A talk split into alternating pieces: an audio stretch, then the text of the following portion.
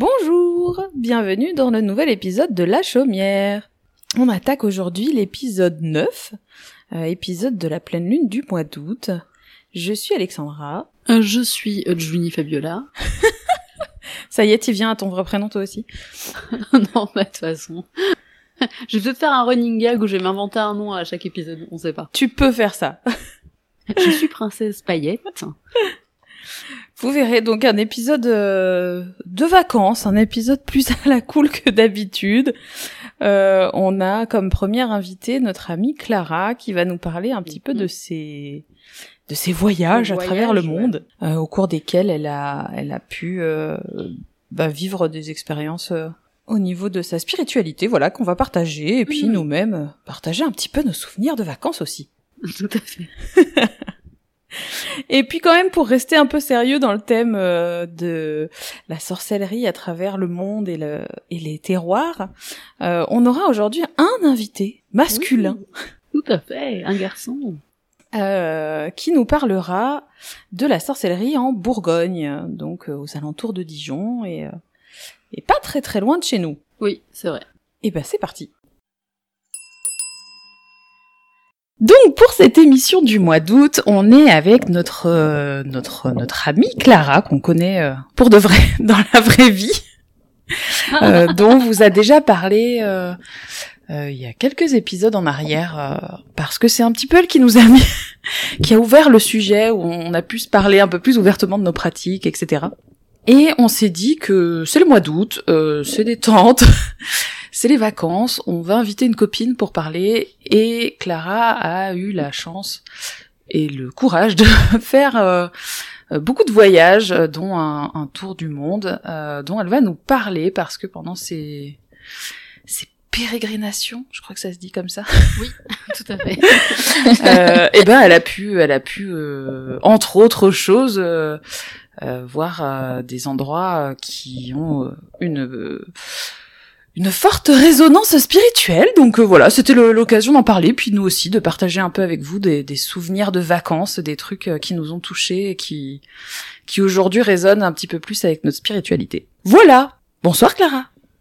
Bonsoir. Bonsoir. Eh bien, je suis euh, très très contente que vous m'ayez invitée déjà.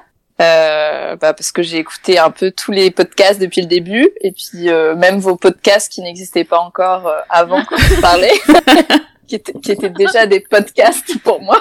La Euh, conversation de l'infini. C'est ça. Donc euh, donc bah, je suis ravie et puis en plus si c'est pour parler de voyage encore plus parce que c'est une de mes passions. Donc euh, À peine. Oui, à peine, un petit peu. donc, euh, donc oui, euh, en effet, euh, j'ai. euh, Alors, je dirais pas la chance. C'est vrai qu'on me dit souvent, t'as de la chance. C'est pour ça que je me suis Et, corrigée euh, et que j'ai dit le courage quand même derrière, parce qu'il faut avoir. euh, Ouais. Alors, peut-être, on me parle aussi de courage, mais euh, en- en- admettons le courage, mais euh, je dirais pas la chance parce que c'est pas de la chance. J'ai pas eu la chance d'un jour qu'on me dise. euh, Eh tiens, un billet bah. d'avion, tu peux aller faire le tour du monde. C'est ça, c'est ça. C'est-à-dire que j'ai fait le choix d'organiser ça, donc j'ai j'ai euh, fait ce qu'il fallait euh, dans ma vie euh, sur la logistique et financièrement pour ça.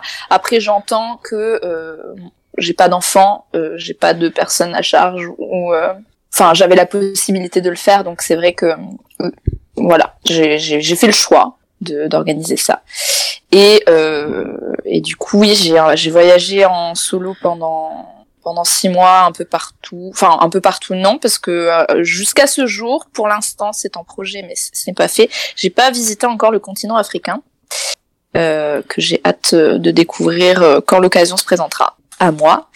Mais euh, mais oui oui j'ai pas mal voyagé et en l'occurrence euh, sans le savoir bizarrement je suis allée vers pas mal de de lieux riches de bah, de spiritualité mais euh, c'était pas le but premier. Oui, t'as pas organisé ton voyage autour de ça, mais euh, Voilà, c'est ça. C'est-à-dire que j'ai j'ai choisi les, les destinations qui me faisaient rêver euh, depuis toujours, parce que c'était un rêve de un rêve de, de jeunesse de, de faire ce voyage. Donc j'ai un peu choisi des destinations par rapport à soit des affinités, soit des lieux, euh, mais euh, pourquoi ces lieux-là plus que d'autres, euh, j'en sais rien. Enfin, ça, c'est très éclectique, hein, c'est-à-dire que j'ai commencé par le Japon parce que c'était mon rêve d'ado. Enfin, j'adorais les mangas, etc. j'ai choisi le Pérou parce que parce que quand j'étais petite, j'adorais Tintin et que le premier Tintin que j'ai vu c'était le Temple du Soleil. Enfin, tu vois, c'est des trucs comme ça. Et bizarrement, euh, pendant ce voyage, je me suis mais complètement euh, euh, redécouverte et reconnectée à, à, une spiritualité qui est mienne, qui est assez éclectique, mais qui est mienne. Et, et sans le savoir, j'ai été amenée à visiter ouais, des lieux assez forts, quoi. Donc, donc voilà. Eh ben écoute, on va en parler, mais avant ça, qu'est-ce que vous buvez les filles? Eh bien, moi, je suis sur un, un thé vert euh, sancha euh, pomme caramélisée de la maison euh, Pumplewick qui est tenue par des amis et qui est un délice. Et c'est mon, c'est mon thé doudou. c'est mon thé réconfortant. C'est le thé, mon thé gourmand, le thé que j'ai, j'ai envie de boire quand j'ai envie d'être bien, quoi. Cool. Et toi, Jenny, tu bois quelque chose? Oui, tout à fait. Euh, avant qu'il euh, fasse Apocalypse, parce que du coup euh, l'orage est présent. Ah chez toi aussi, du coup ça y est. Oui, oui, oui, non mais tout va, tout va bien. Et je vois des éclairs depuis tout à l'heure. C'est pour ça que je dis ça. J'ai un peu peur que que ça coupe chez moi, mais tout va bien. Je, il faisait très chaud, donc je me suis fait du thé glacé. Donc je bois ça depuis tout à l'heure. et c'est du thé à la menthe de mon jardin. Voilà. Ok. c'est pas du thé, du coup, c'est une infusion glacée, pardon. Ah, bah, c'est très bien. Et toi, Alex, tu bois quoi? Euh, Alexandra? Eh ben, écoutez, moi, je me suis dit, euh, c'est 18h30, on est entre copines, c'est l'apéro. En purée. N'oublions pas que je suis enceinte, attention. Margarita. Non, oui, non, en fait, j'ai trouvé une espèce de mix euh, citronnade au citron vert, menthe, esprit morito. Euh... J'étais pas loin, du coup. oui, mais sans, mais sans alcool. Bah, sans alcool, oui. Une Virgin Margarita. un Virgin Morito du coup. Voilà. J'ai hésité à sortir les chips, mais je me suis dit que ça serait pas super agréable pour l'écoute euh, après. Oh, écoute, ce petit moment ASMR croustillade, hein pourquoi pas Voilà, on en est là. Très bien, bah c'est bien. Eh ben écoute, euh, est-ce que tu veux commencer par un endroit en particulier euh... T'es partie de Paris. Je suis partie de Paris, ouais. Et t'as été direct au Japon. C'est ça je suis partie de Paris, je suis allée direct au Japon. Euh, comme j'ai dit, c'était un peu mon rêve d'ado, le Japon. Et euh, bah, faut savoir que quand je suis partie, j'étais dans une phase de ma vie où je me sentais euh, complètement déconnectée euh, de mon corps. sur le plan spirituel, je alors je viens d'une famille italienne catholique euh, dans lequel je me, je, enfin, euh, italien oui, euh, christianisme, je, je me reconnais pas euh, dedans, mais c'est mon éducation. Et j'ai renié un peu toute, toute la partie spirituelle pendant longtemps, donc j'ai, je me suis considérée athée pendant mon adolescence, alors qu'en fait je le suis pas du tout. Euh, et, euh, et, petit à petit, en fait, j'ai fini par dire, après avoir fait ma crise d'adolescence, non, mais en fait, euh, je crois, enfin, je crois, mais je sais pas trop à quoi. Donc, euh, je crois qu'il y a des choses, mais je sais pas trop. Donc voilà. Et bref, en tout cas, je suis partie donc en 2019, janvier 2019. J'étais complètement, je me sentais pas du tout connectée entre mon corps, mon âme, mon énergie, tout ça. Je au point que d'ailleurs, euh, bon alors ça c'est c'est encore un autre aspect, mais euh, j'étais aménorée à ce moment-là. Ok. Ouais, donc ton esprit euh, a eu un, un impact tellement fort. Voilà, que ça a complètement bloqué mes règles. Donc j'ai fait tous les tous les examens possibles, inimaginables, et on me disait non non mais tout fonctionne, mais rien du tout. Bref, donc je pars au Japon. Et euh, il se trouve que moi, je, je crois euh, aux, aux, vies antérieures, donc je je pense que j'ai eu plusieurs euh, vies avant, et euh, et je, je, pense que j'en ai une au Japon.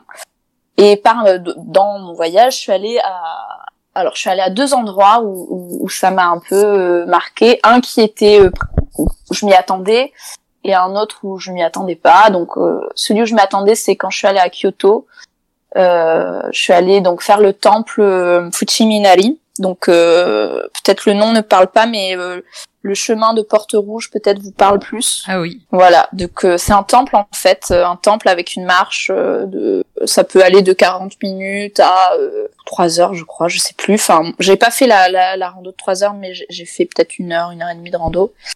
Enfin de rando. J'étais en kimono, voilà, j'étais en kimono avec les, les, chaussures traditionnelles japonaises, en ah plein hiver. ah non, mais j'ai fait le truc à fond. Je me suis dit, je vais là-bas, je sais pas pourquoi, mais il faut que j'y aille et il me faut un kimono. Donc je, me suis acheté un kimono traditionnel complet avec le hobby, les oris, euh, tout ça, tout ça. Et euh, j'ai fait ma marche. Euh. Alors je, sais pas si vous voyez comment sont les chaussures traditionnelles japonaises, oui. des espèces de, de tongs, des espèces de tongs en bois. Enfin bref.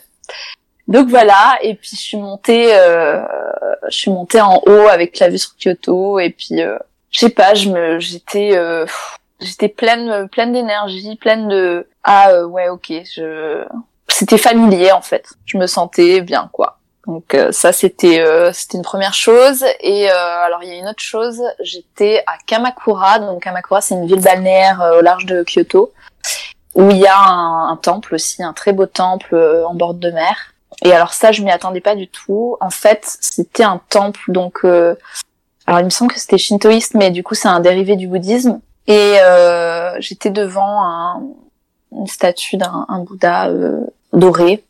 Et euh, je sais pas, je fais, je me suis. En fait, je j'ai beaucoup beaucoup de respect pour euh, toutes les croyances et pour toutes les iconographies ou pour tout ce qu'on donc je, je, peux aller à l'église sans problème. Alors j'ai jamais été invitée euh, pour l'instant euh, en mosquée ou en, ou en synagogue, mais euh, mais j'irai avec beaucoup de respect et beaucoup de plaisir si, si, l'occasion se présente.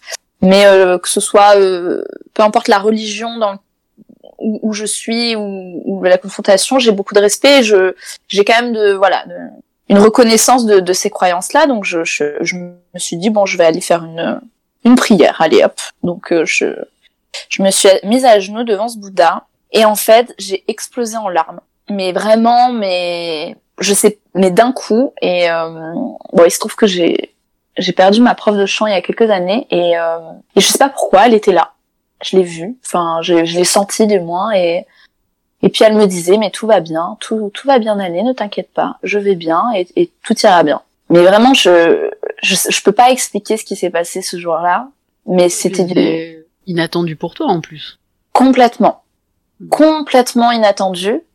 Et puis, enfin, euh, qu'est-ce que vous foutez ma prof de chant au Japon euh, euh, dans ce temple? Et en fait, j'ai appelé donc sa meilleure amie pour lui dire, écoute, je, je peut-être que c'est n'importe quoi, mais je, j'ai, donc j'ai vu euh, cette personne et elle m'a dit mais euh, je suis sûre et certaine qu'elle était avec toi parce que elle était bouddhiste.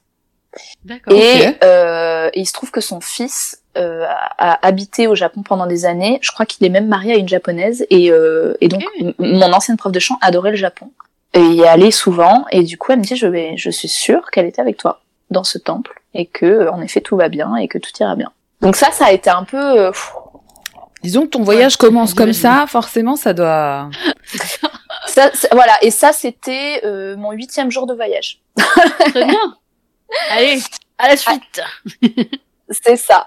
Euh, donc voilà, déjà ça, c'était assez intense. Euh, ensuite, euh, bon après, j'ai visité de très beaux lieux spirituels. Euh, je suis allée voir les temples d'Angkor au, au Cambodge, mhm. qui était, c'était un, un, lieu aussi très beau. Alors malheureusement, je pense qu'il est, euh, il est un peu euh, déséquilibré énergétiquement par les amas de touristes euh, qui sont là parce que forcément c'est un lieu extrêmement touristique. Ouais. Mais mais quand même, c'était un très bel endroit et puis j'ai vécu des, des, très jolis moments en Cambodge. Donc voilà. bon après j'ai bon j'ai fait d'autres petits voyages. Je suis arrivée au bout de deux mois deux mois en Australie j'ai passé euh, quelques quelques temps à Melbourne. Et euh, alors là, c'était euh, alors je m'intéressais à, à, la Wicca et, et, au paganisme avant mon voyage, mais sans euh, enfin sans spécialement m'identifier à ça hmm. avant. Enfin d'entrée. Voilà, c'est ça. Je, je m'y intéressais, voilà, je me questionnais. Mais même le même le terme Wicca et, et ce que ça pouvait représenter, je, je, je en fait je savais pas exactement quoi. Et bon, il se trouve que j'écris je fais de la création, euh, l'écriture, des créatives, euh, peu importe. Et euh, du coup, je sais pas, j'aime beaucoup faire des recherches historiques, etc. Donc, je, à ce moment-là, j'ai cherché un peu dans des, j'étais dans les bibliothèques, les trucs comme ça. Et puis je me suis dit, mais c'est fou, c'est fou la définition de la, de, de, de la, la euh, éclectique du moins, euh, ça me parle vachement quoi.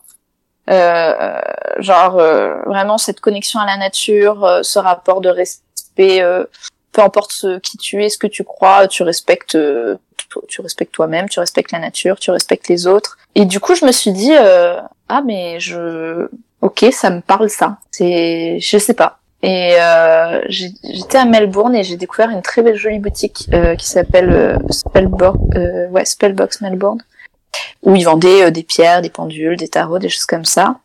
Puis je me suis acheté une petite stromalite, un petit pendentif euh, de pentacle. Je me suis dit bon allez, euh, je vais me, je vais rechercher un peu vers ça. Bon, la lithothérapie et les pierres, c'est quelque chose que, par contre, que, qui était, qui existe dans ma vie depuis, euh, depuis un moment. Et, euh, et là, et à un moment donné, je, je, je parle, j'étais avec des copines et puis je, je sais plus, on parlait des pendules. Et la vendeuse m'interpelle et, et elle me dit, comment tu t'appelles? Et je, donc je dis, bah, euh, je m'appelle Clara. Et elle me regarde et elle me dit, euh, Clara Luna. Je, je, je, comprends pas, en fait. Euh, oui, non, non, non, Clara. Et elle me dit, non, non, Clara Luna. Et, euh, bon, il faut savoir que je, je suis euh, à moitié italienne. Et euh, Clara Luna, ça veut dire le clair de lune. Et, et elle me dit, tu, tu, non, c'est Clara Luna. Et, et elle m'a offert, alors que pour d'où ça sort, pourquoi je vais dans une boutique pour acheter des trucs. Je non, ne non. connais pas madame. C'est ça. Et, euh, elle m'a donné un sachet avec, euh, dedans c'était de l'armoise, mhm. euh, un petit miroir et une, une, une formule à, à, donner. Et à ce moment-là, en fait, on arrivait sur l'équinoxe de printemps en France. Mais euh, en Australie, qui est de l'autre côté de la Terre, les saisons sont inversées. Donc on était sur l'équinoxe d'automne à ce moment-là. Donc en fait, je sortais euh, de l'hiver euh, européen et, et de l'hémisphère nord au, Japon pour y re-rentrer à nouveau. Et euh, c'était c'était assez fou d'ailleurs du coup parce que pour eux c'était euh, Wayne qui arrivait mm. derrière et enfin bref. Et puis c'est des périodes peu importe où tu te trouves du coup qui sont hyper euh, chargées mine de rien. Ça veut dire que tu t'es fait quand même un petit double charge énergétique sur le complètement Complètement. Et en fait, euh, ouais, et j'ai pas trop compris en fait parce que c'est comme si elle m'avait baptisé. Euh... Enfin, moi je l'ai, je l'ai un peu vécu comme ça euh, parce qu'en soi, euh, oui, euh, Clara c'est mon prénom et, et, et, Clara la Luna et en plus c'est italien. Je sais pas pourquoi elle m'a sorti ça quoi. Enfin, Claire de lune en italien, je suis italienne. Enfin, elle avait pas de raison de le savoir non plus quoi. Enfin, vraiment, c'était c'était très particulier ce moment-là. En plus, elle me fait ce cadeau, ça sort de nulle part. Enfin, et euh, je me suis dit, ok, euh, je, je suis baptisée. Et euh, aujourd'hui, je, je suis, euh, je suis bon, en tout cas à ce moment, même encore aujourd'hui, on peut dire ça. Je, si je dois mettre une étiquette dessus, ça doit être, je suis Wiccan. Mais mais en tout cas, voilà, d'un coup, j'ai eu un espèce d'éveil spirituel et de d'identification Mhm. qui s'est faite. Donc euh, c'était euh, c'était euh, voilà, c'était une expérience assez folle et et qui m'a beaucoup marqué. Donc à partir de ce moment-là, j'ai je me suis intéressée un peu plus aux célébrations, aux pratiques, etc. Donc notamment à la roue de l'année, au sabbat et aux esbats aussi. Et du coup, j'ai célébré toutes les pleines lunes depuis bah, depuis ce moment-là jusqu'à euh, jusqu'à maintenant. Alors là, ces derniers mois, je, je suis un peu, euh, euh je suis en perte. je me suis un peu redéconnectée, donc euh, j'ai peut-être dû en louper une ou deux, mais mais en tout cas, je, je voilà, elles, elles, existent, elles ont existé et, je les ai célébrées sinon jusqu'à présent à chaque fois. Comme on a vécu une grosse période avec le Covid, confinement, etc. Il y a eu beaucoup Enfin, moi je sais que ça m'a un peu déconnecté à des moments où, ouais. en fait, comme on était tout le temps chez nous, Et euh, c'était très particulier euh, de ouais de se motiver à faire des trucs, de se motiver mm. spirituellement, de voilà. Ouais. Donc euh, ouais, c'est normal qu'il y ait des puis c'est normal d'avoir des déconnexions en plus. je veux dire globalement c'est ça. la période. Ah bah oui oui non mais de toute manière on peut pas être à 100% dans certaines choses en permanence. c'est des cycles hein. Et puis il y a des moments où c'est des plus et des moments où c'est des moins donc faut le prendre aussi comme ça. Hein. Donc voilà. Donc ça, c'était euh, en Australie. Euh, après, je suis allée aux Fidji. Euh, les Fidji, euh, les Fidji, du coup, c'était donc après ce, ce baptême. Et, euh, et là, en fait, j'ai passé. Alors, j'ai fait de, de, très belles rencontres qui m'ont beaucoup touchée, mais j'ai aussi passé beaucoup de temps euh, seule finalement. C'est le seul moment, je pense, de mon voyage où j'ai vraiment passé du temps un peu plus pour moi, en introspection. Oui, parce qu'en plus, tout au long de ton voyage, t'as rencontré pas mal de gens, du coup. Oh, pas mal est un, un euphémisme. Tous les jours. On venait me chercher dans ma chambre, genre, mais pourquoi tu, tu te couches ce soir? Mais parce que j'ai envie de dormir. Ah mais non, viens faire la fête avec nous En fait, quand on part seul en voyage, on n'est jamais seul. Ça, faut le savoir. rassurant d'un autre côté aussi. Oui, complètement. C'est-à-dire que je me suis jamais sentie aussi peu seule et que, que quand je suis partie seule en voyage. Donc, euh, Ouais, ouais, c'est rassurant. Euh, c'est rassurant, c'est encourageant, et puis ça, ça montre que le finalement, euh, même quand on part seul à l'autre bout du monde, euh, euh l'être humain est partout euh, autour de nous et que les connexions se font naturellement. Et donc, du coup, au Fidji, tu étais seule. Ouais. Fidji, enfin, j'étais pas seule, mais j'ai passé un peu plus de temps, on va dire seule, pour la première fois depuis trois mois que, que j'étais partie. Et du coup, bah, j'étais, j'étais vraiment dans la contemplation aussi, euh, parce que bon, j'étais quand même dans un endroit un peu joli. Hein, oui, léger, léger. voilà, un peu joli. Et euh, bon, moi je suis, euh, bon, on y croit, on y croit pas. Moi je suis cancer, ascendant cancer, lune en cancer. Donc si vous voulez l'eau, ça me parle. Très bien. Bonsoir. l'eau, c'est l'eau, c'est un peu ma vie. Donc d'être dans l'océan, enfin à côté de l'océan et dans l'océan, puisque j'ai plongé aussi là-bas. Euh, c'était euh, un moment de ok là je suis en, en, rechargement euh, complet quoi. C'était le moment où je me rechargeais et où je je prenais les choses quoi. Donc c'était. T'as voulu rester un peu seule aussi pour prendre ce moment-là. Ouais, je pense. Je pense que c'était pile ce qu'il me fallait à ce moment-là. surtout, en fait, en plus les, les Fidji géographiquement, c'est vraiment probablement une des zones les plus éloignées possibles de, de la France, donc euh, de là où, où, on vit, donc de là où était ma vie à la base. Donc euh, symboliquement, t'étais vraiment coupé, quoi. Complètement. Et en plus, j'avais pas euh, de connexion ou très peu de connexion internet, donc c'était ouais, c'était c'était une ouais une, une, première phase, on va dire, de reconnexion à moi-même. Et pour moi, ça a été vraiment une une bascule en fait. C'est euh, à partir de ce moment-là, j'ai comme si la première étape c'était un peu genre bon alors euh, on va tout péter donc euh, euh allez hop enfin je, sais pas c'était j'ai eu un peu trois phases de voyage et donc voilà c'est bon. Le premier chapitre est passé on va passer à la, suite donc régénération quoi. Donc deuxième phase de voyage donc Fidji Nouvelle-Zélande j'ai eu une énorme galère de, de voyage qui s'est solvé par la rencontre de, de deux jeunes filles euh, euh, très très très gentilles qui m'ont accueilli avec elles et euh, qui ont été super et que j'aime encore beaucoup.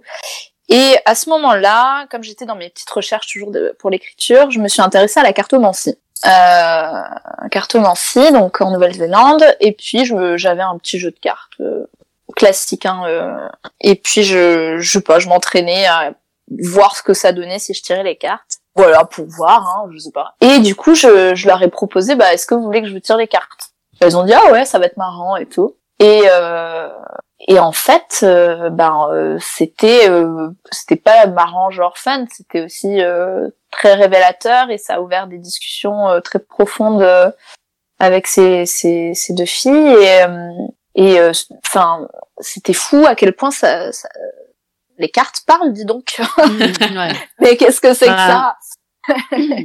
Pour en faire euh, mon métier, il euh, n'y a rien de plus intime que tirer les cartes à quelqu'un en fait. Mais mais complètement. On pense pas, Mais en fait, euh, on rentre dans la vie des gens de manière très très particulière parce qu'on rentre dans leur inconscient, dans tout quoi. Complètement. Complètement. Et ça, nous, ça, moi, ça m'a foutu une baffe parce que je m'attendais pas. En fait, en plus, je le faisais vraiment dans le cadre d'une expérimentation, mais pas pas dans un but et dans une recherche précise. Oui, et euh, voir ce que ça va donner. Voilà, c'est ça. Et puis, bah, voilà, pour euh, c'était de la recherche en fait. Et euh, et quand tu tires des cartes et que euh, et que là tu tu sors, euh, du coup tu dis non mais cette carte c'est ça, et que la personne en face de toi se met à pleurer. Et que ça, ça, en fait, c'est un, une, espèce de secret de famille, enfin mm. un, truc hyper fort mais tu te dis oups euh, mais oups mais tu vois. Pardonnez-moi. C'est ça mais parce que bah, bah euh, au final c'est c'est très bien parce qu'on on a pu en rediscuter en plus euh, un an après et, et ça ça lui a permis de de débloquer un peu ce nœud là et j'en suis ravie pour elle. Mais c'est vrai que tu te dis waouh mais en fait ça marche ces trucs c'est bizarre On m'aurait donc, pas menti. c'est ça, mais euh, mais en fait euh, c'est ça. Donc ça c'était aussi une expérience euh, où encore une fois je, me en fait je me suis vraiment testée, expérimentée toujours dans dans dans, l'ésotérisme, dans les dans ces croyances un peu et et, et tout d'un coup prenait une ampleur folle quoi. C'était quand même assez fou finalement. donc bah, voilà. Ce qui est cool c'est que tu avais un chemin spirituel en même temps qu'un chemin physique ouais. C'est assez marrant. Mais c'était un voyage, clairement, dans les, dans tous les sens. Hmm. Et puis du coup, t'aurais peut-être pas pu euh, te découvrir comme ça si t'étais resté là, quoi. Ah ouais, de ouf. Oui, je pense. Parce que enfin, je pense, euh, c'est sûr. Parce que ouais, quand on est dans son quotidien, on, on se laisse bah, pas aller euh, de la même façon, on teste pas mm, les mm. mêmes expériences. Ouais. Oui, et puis dans, dans son quotidien, euh, euh, même si je suis quelqu'un de très curieux, finalement, euh, euh, c'est aussi les rencontres que j'ai faites et les cultures locales ou les lieux que je visitais qui, qui, qui m'ont apporté d'un coup toute cette nourriture, quoi. Ouais, complètement. Complètement. Parce que du coup, cette expérience dans le temple à, à Kamakura, c'était, ça m'a complètement chamboulé et remise en question aussi sur sur le fait que que oui en fait je crois. Alors pas euh, au bouddhisme mais euh, mais je crois. Et ça euh, cette expérience là me l'a me l'a rappelé m'a remise à l'ordre là-dessus. Cette rencontre en Australie c'est ce, ce, enfin ce baptême c'était ok maintenant tu renais dans ta spiritualité ces cartes c'est ok ça c'est un outil que je peux utiliser euh, euh, pour moi ou éventuellement pour d'autres personnes qui le souhaitent euh, de mon entourage, c'est quelque chose qui peut me servir pour pour rechercher les choses en moi. En fait, vraiment, ça s'est fait ça, comme des petites, comme si on avait semé des petites graines sur mon ou des, des, petites miettes de pain sur mon chemin, et puis moi, le petit poussé, je vais chercher mes petites graines, et puis j'arrive à à différentes étapes, quoi. Et là, t'en es à quoi la moitié de ton voyage à peu près? Nouvelle-Zélande, Nouvelle-Zélande, euh, oui, parce que là j'étais donc euh, sur la deuxième partie de mon voyage qui va qui va se clôturer avec euh, l'étape qui va suivre et, et après il me reste, je suis rentrée. Donc ça c'était en avril et je suis rentrée en juillet. Donc je suis au moins ouais dans, dans, la moitié de mon voyage. Et ça va, ça fait quand même déjà pas mal de de prise de conscience. Mais complètement. Sinon ça allait bien. Ouais, ouais. Non, non, mais c'était, mais c'était génial. Ah, moi, je pense que tu rentres de là, bah, déjà, t'as pas envie de rentrer, hein, très certainement. Oui, non, je, j'avais pas envie. le retour a été très douloureux. De toute façon, après, il faut bien rentrer un jour, hein. Donc, euh, donc cette première, enfin non, cette deuxième étape s'est clôturée quand je suis arrivée au Pérou. Au Pérou, je suis allée donc à Cusco et au Machu Picchu. Et euh, donc Machu Picchu, terre quand même euh, sacrée, euh, et euh, je suis arrivée, donc là je suis, j'étais encore dans dans l'hémisphère sud, donc techniquement j'étais quand euh, et, parce que pour moi je l'ai associé à Beltane, puisque du coup je voulais me reconnecter aux énergies du nord parce que j'allais repasser au nord. Mais euh, mais bon, bref. Et, je, et comme en fait c'était juste avant que je repasse donc au Mexique et dans l'hémisphère nord, j'ai fait le choix de célébrer euh, Beltane et pas Samhain. Mais en même temps, c'était un peu les deux. Et il se trouve que euh, du coup, euh, mon baptême s'est fait donc avant Samhain, c'était donc à ce moment-là euh, Ostara euh, l'hémisphère nord, mais euh, Mabon du coup au sud. Donc, enfin, voilà, bon, j'étais entre les deux, bref, peu importe. J'ai fêté Beltane euh, dans la ville du Temple du Soleil, etc. Et euh, j'ai décidé de faire une prière et de d'essayer de quelque chose. Donc j'ai voilà, je suis allée chercher des pierres, j'ai mangé de la viande. Alors je suis enfin plutôt végétarienne. J'ai mangé de la viande et puis j'ai demandé à, à, me reconnecter à mon corps et et je suis partie donc dans cette rando de 4 ou 5 jours euh, à traverser les montagnes jusqu'au Machu Picchu. Okay. Et et quand je suis revenue, donc c'était Beltane et j'ai mes règles que j'avais pas eu depuis 9 mois. Hein. Bonsoir. voilà. et là, je, et bah là, tu vois, tu te dis bon, il euh, y a peut-être un truc à faire du coup euh, avec ça, parce que euh, simplement parce que je l'ai demandé, que j'ai ritualisé cette demande. Euh, c'est moi qui ai fait ces projections-là, du coup, qui les ai projetées de façon matérielle, et ça a fonctionné. Et là, ouais, ça a été une ah, ouais, ok. Donc euh, on passe à l'étape suivante. Donc ouais, ouais, ça c'était euh, c'était très intense aussi pour moi. J'étais heureuse. Je sais que le cycle menstruel n'est pas toujours une joie. Tu es la première à être heureuse Et ben, voyage. non, pense. non, mais en fait, depuis ce moment-là, je suis toujours heureuse quand j'ai mes règles. Alors, je, je j'en, bah, chie, j'en chie aussi, hein, comme tout le monde, mais euh, mais en fait, euh, quand je, en fait, pour moi, euh, ce sang-là, c'est euh, tu es en bonne santé, tu es aligné, ton corps va bien, tu es jeune, tu es fraîche, tu peux reproduire, tu peux te reproduire. En fait, pour moi, c'était vraiment euh, le symbole de euh, ça y est, tu es dans ton corps. Et ton corps te, te signale que tout va bien. Que ouais, non, pour moi, c'était euh, une très belle, une très belle image et, euh, et un très beau moment. Et du coup, j'ai, j'ai, je, suis vraiment dans la gratitude à chaque fois que que j'ai mes règles, je suis dans la gratitude de euh, ok, tout va bien. Voilà. Ça c'était euh, encore une, une belle étape pendant ce voyage. Ensuite, je suis arrivée au Mexique. Mexique et là, euh, là j'ai j'ai fait des belles rencontres aussi, euh, très très belles rencontres. Je suis allée euh, un peu découvrir aussi les cultures indiennes, mayas, euh, puisque euh, au Pérou c'est les Quechua. Là c'était les Mayas. Euh, J'étais dans le Yucatan, donc je suis allée visiter évidemment Chichen Itza une des sept nouvelles merveilles du monde, donc qui est un très beau temple, mais lui aussi qui est en fait bourré de touristes. Ouais. Donc spirituellement, je pense que c'est un voilà, c'est aussi un endroit qui est peut-être un peu plus euh, déséquilibré. Oui. Ouais, voilà, un plus un peu plus pollué. Donc euh, donc voilà. Après le Mexique, je devais partir euh, sur la côte ouest et euh, en Californie et ça ne s'est pas fait. Je devais rendre visite à, à deux personnes qui en fait n'étaient pas là. Et euh, voilà. Voilà. Et du coup, à la dernière minute, je me suis dit, eh ben, euh, what the fuck, tu sais quoi, je vais pas en Californie. Alors que j'avais très envie d'y aller, hein. Mais, mais euh, fait, la Californie, c'est sûr. Voilà, euh, non, je me suis dit, ok, je, bah c'est pas grave, je change tout. je prends, je, j'ai, j'ai même pas annulé mon billet d'avion. D'ailleurs, je l'ai perdu, mais je m'en fous. Et j'ai pris un billet d'avion pour la Nouvelle-Orléans. Qui est quand même bien plus cool.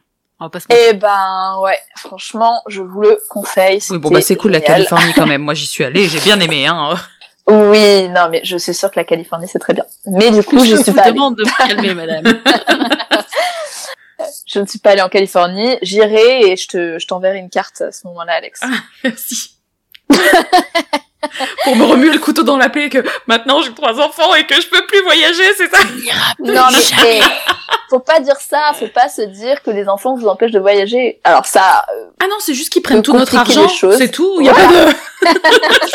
c'est tout. Ce sont des gouffres, madame. Nous n'avons plus rien. Nous n'avons plus rien.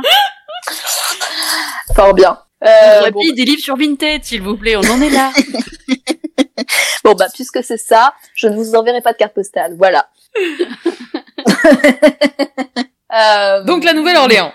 Donc la Nouvelle-Orléans, euh, euh, bah punaise, euh, côté spiritualité, ésotérisme, on est bien servi à la Nouvelle-Orléans. ah bon? Eh bah oui, euh, eh bah oui, et, euh, et alors là-bas, j'ai eu, euh, bon, j'ai eu plein de bons souvenirs et de bons moments aussi, et notamment, euh, il y a énormément, alors là, euh, ça a été euh, le, le bonheur, c'est qu'il y a énormément de boutiques, donc un peu spirituel, ce qui est pas le cas de partout. Hein. Il y a plein de pays où j'ai des difficultés. Euh, bah là, j'étais, euh, j'ai passé trois semaines en Autriche. Euh, je crois que je suis tombée peut-être une fois sur une boutique un peu de pierre, de, de cartes, etc. Mais c'est pas encore très développé. la Nouvelle-Orléans aussi, il y a le côté très touristique. Ouais, folklorique qui a été tourné autour avec les films, avec les livres, avec etc. qui fait bah, que il y a un business aussi qui s'est un peu créé. Je dis pas que les gens qui tiennent les boutiques sont malhonnêtes ou quoi, hein, évidemment. Mais ce que je veux dire, c'est que c'est plus acceptable et c'est plus normal là-bas que dans d'autres villes, par exemple. Bah, il y a aussi une histoire euh, qui est très forte parce que euh, il y a toute l'histoire de Marie Laveau qui était quand même, euh, mm. euh qui était quand même une, une figure historique, enfin une magicienne. Une, alors je pense qu'elle faisait du, du, du vaudou plutôt. Mais euh, mais bon, c'est ancré quand même de ça et de, de cette culture-là. Donc oui, c'est sûr que c'est aussi euh, une zone euh, touristique pour ça. Donc clairement, il y a des cartomanciens, des lectures de tarot à tous les coins de rue, des boutiques ésotériques à tous les coins de rue. Mais en tout cas, c'est vrai que c'est un endroit où tu te dis ah bah ok c'est cool quand tu te quand t'es un peu attiré par ça quand en plus là j'étais vraiment dans une période où je, je plongeais dedans c'était euh, bah c'était la destination parfaite quoi. Oui, t'es un peu plus décomplexé aussi, euh, j'imagine. Euh, ah oui, complètement. Quand tu parles aux gens, quand tu. Bah oui, parce qu'en fait, c'est c'est un peu le quotidien de, de beaucoup de personnes là-bas, puis qui sont praticiens eux-mêmes, donc donc c'est clair que c'était c'était voilà, je pense que c'était l'endroit où je devais aller à ce moment-là. Tiens, j'ai une question de de fangirl. ouais. Est-ce qu'il y avait beaucoup de trucs aussi liés aux, aux vampires parce que ça me semble tellement logique ah. aussi de, enfin, dans ma tête, je vois Anne Rice et je vois euh, tout le folklore aussi qu'il y a pu y avoir sur la Nouvelle-Orléans. Euh. Euh, alors pas dans mes souvenirs. Euh, après, je sais que notamment il y avait le crossover de Vampire Diaries là, qui c'était The Originals qui était tourné là-bas et ah, donc. Ah non, moi, je suis tu vois, enfin, finalement dans la dans la pop. Bah dans la pop culture, la Nouvelle-Orléans est liée aux vampires. Ah oui, carrément. Oui, oui. écoute, j'en ai pas le souvenir c'est pas impossible honnêtement. Ouais, mais comme t'as pas, cherché, en fait, ça t'a pas euh, plus marqué que voilà. ça, quoi. J'ai, euh, j'ai pas cherché plus que ça. Euh... Moi, j'étais dans la recherche d'un tarot du coup, parce que comme j'avais en ramener un de là-bas, ouais, effectivement, ça peut être. Bah, euh, enfin non. D'ailleurs, j'étais même pas dans la recherche d'un tarot. C'est que je faisais donc, comme je vous disais, en Nouvelle-Zélande, là, je m'étais un peu essayé à la cartomancie, mais avec un jeu de cartes classique.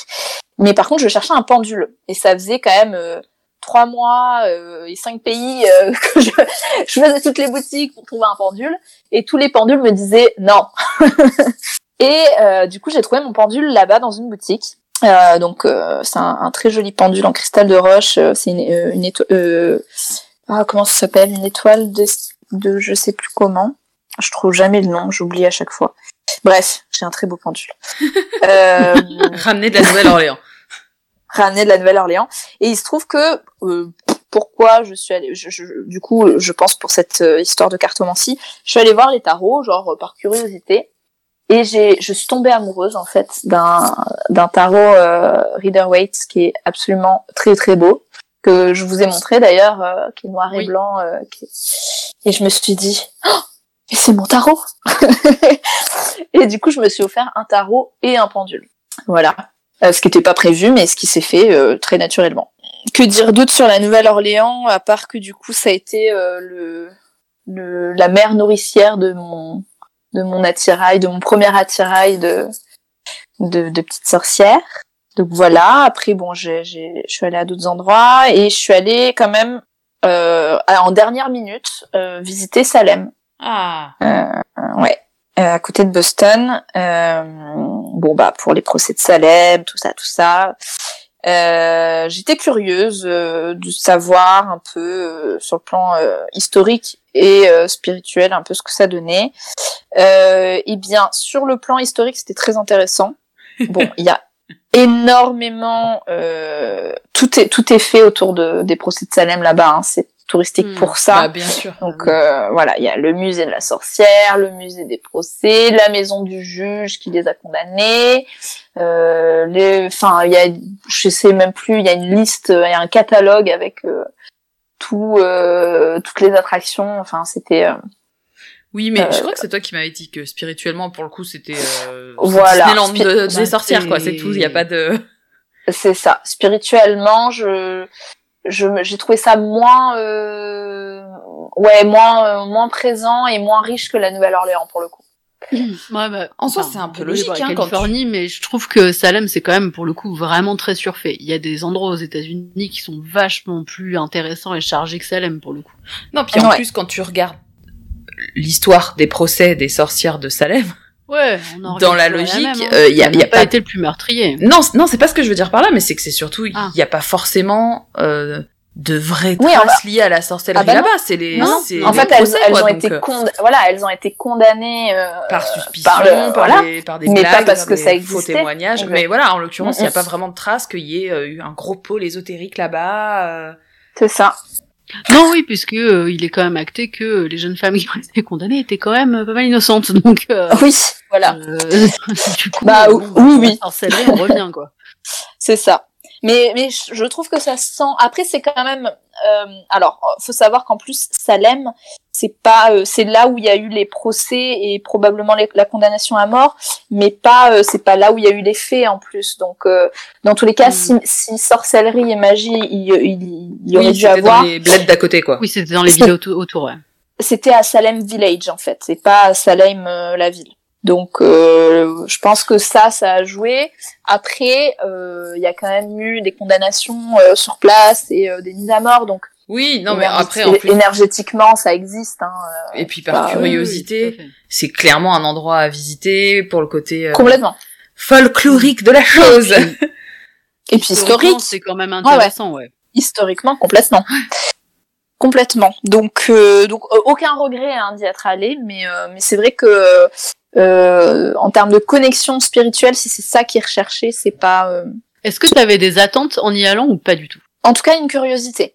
Ouais, j'avais une vraie curiosité euh, de me dire ah bah c'est la ville des sorcières. Euh, du coup, euh, qu'est-ce que qu'est-ce que je vais ressentir? Surtout que en plus, je là c'était sur la fin de mon voyage. Hein, là, on était sur du fin juin. je rentrais, je suis rentrée mi-juillet j'étais quand même passée par pas mal d'étapes euh, un peu partout dans le monde où, où j'ai ressenti pas mal de connexions.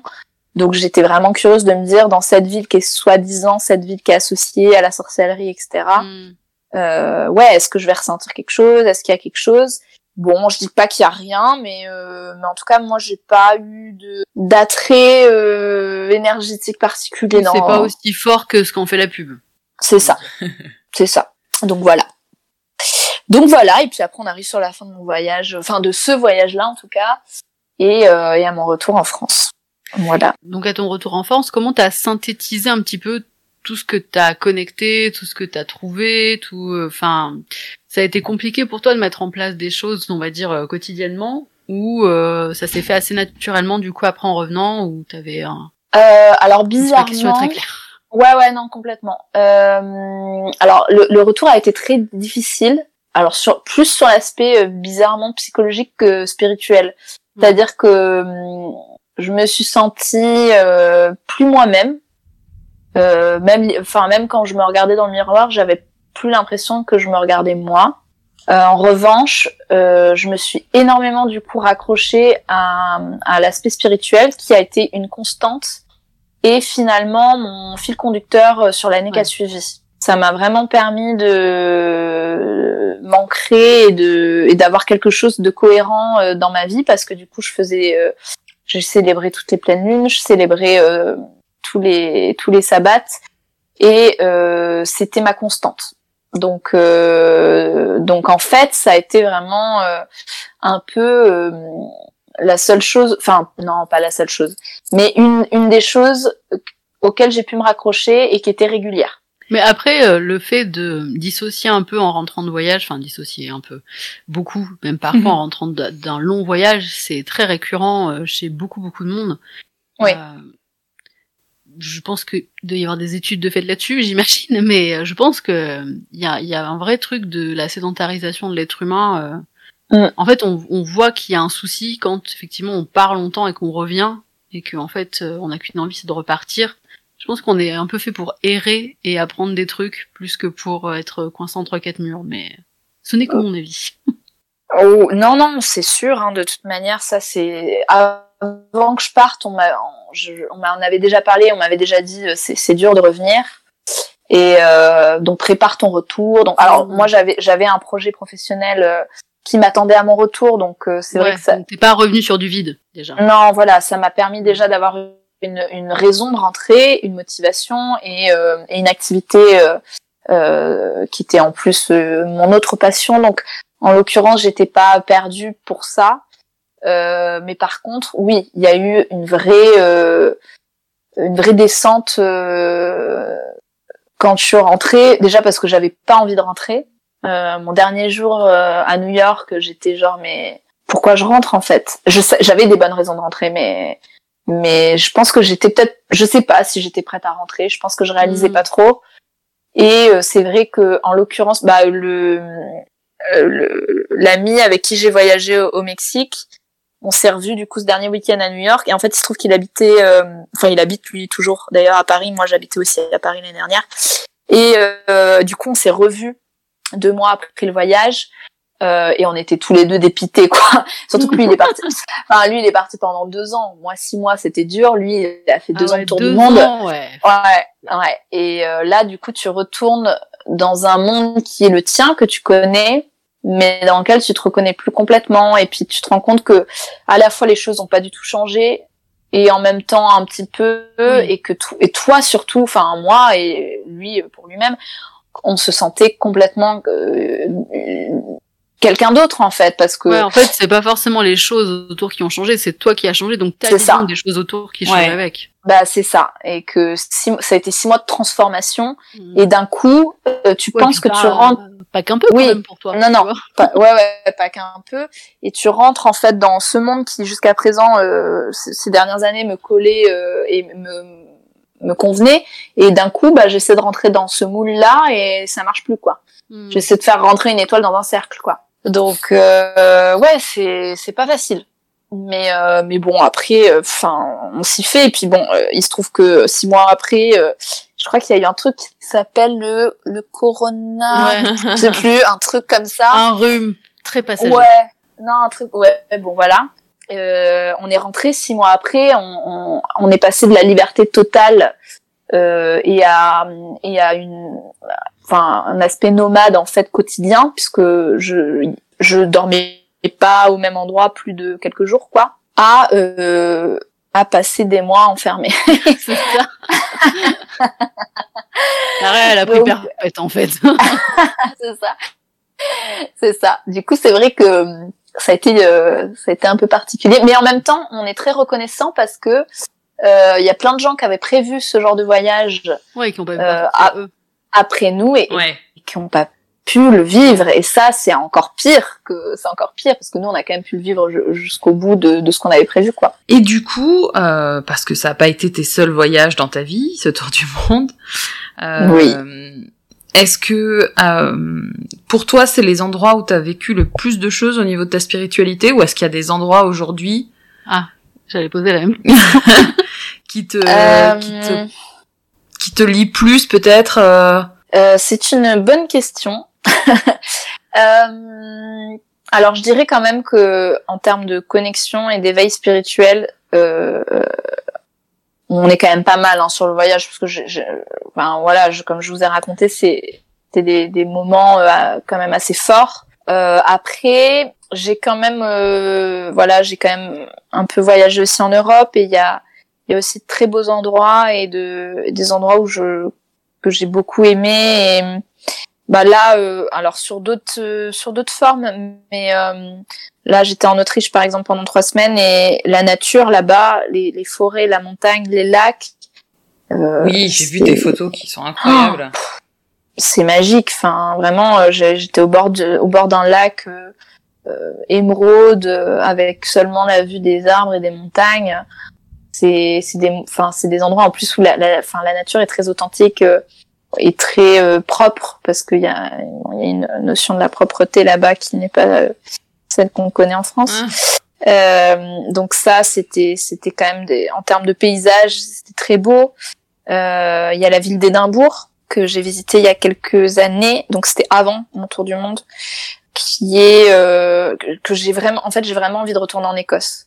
Je suis très très très happée par l'Écosse. Euh, déjà parce que j'adorais Édimbourg et surtout j'ai très envie de visiter les Highlands et d'aller faire un peu les cercles de pierre euh, ouais. d'Écosse. Donc euh, j'avais fait le Stonehenge euh, en Angleterre que je c'était assez fou aussi parce qu'on était sur une journée quand même assez enfin il faisait bon quoi.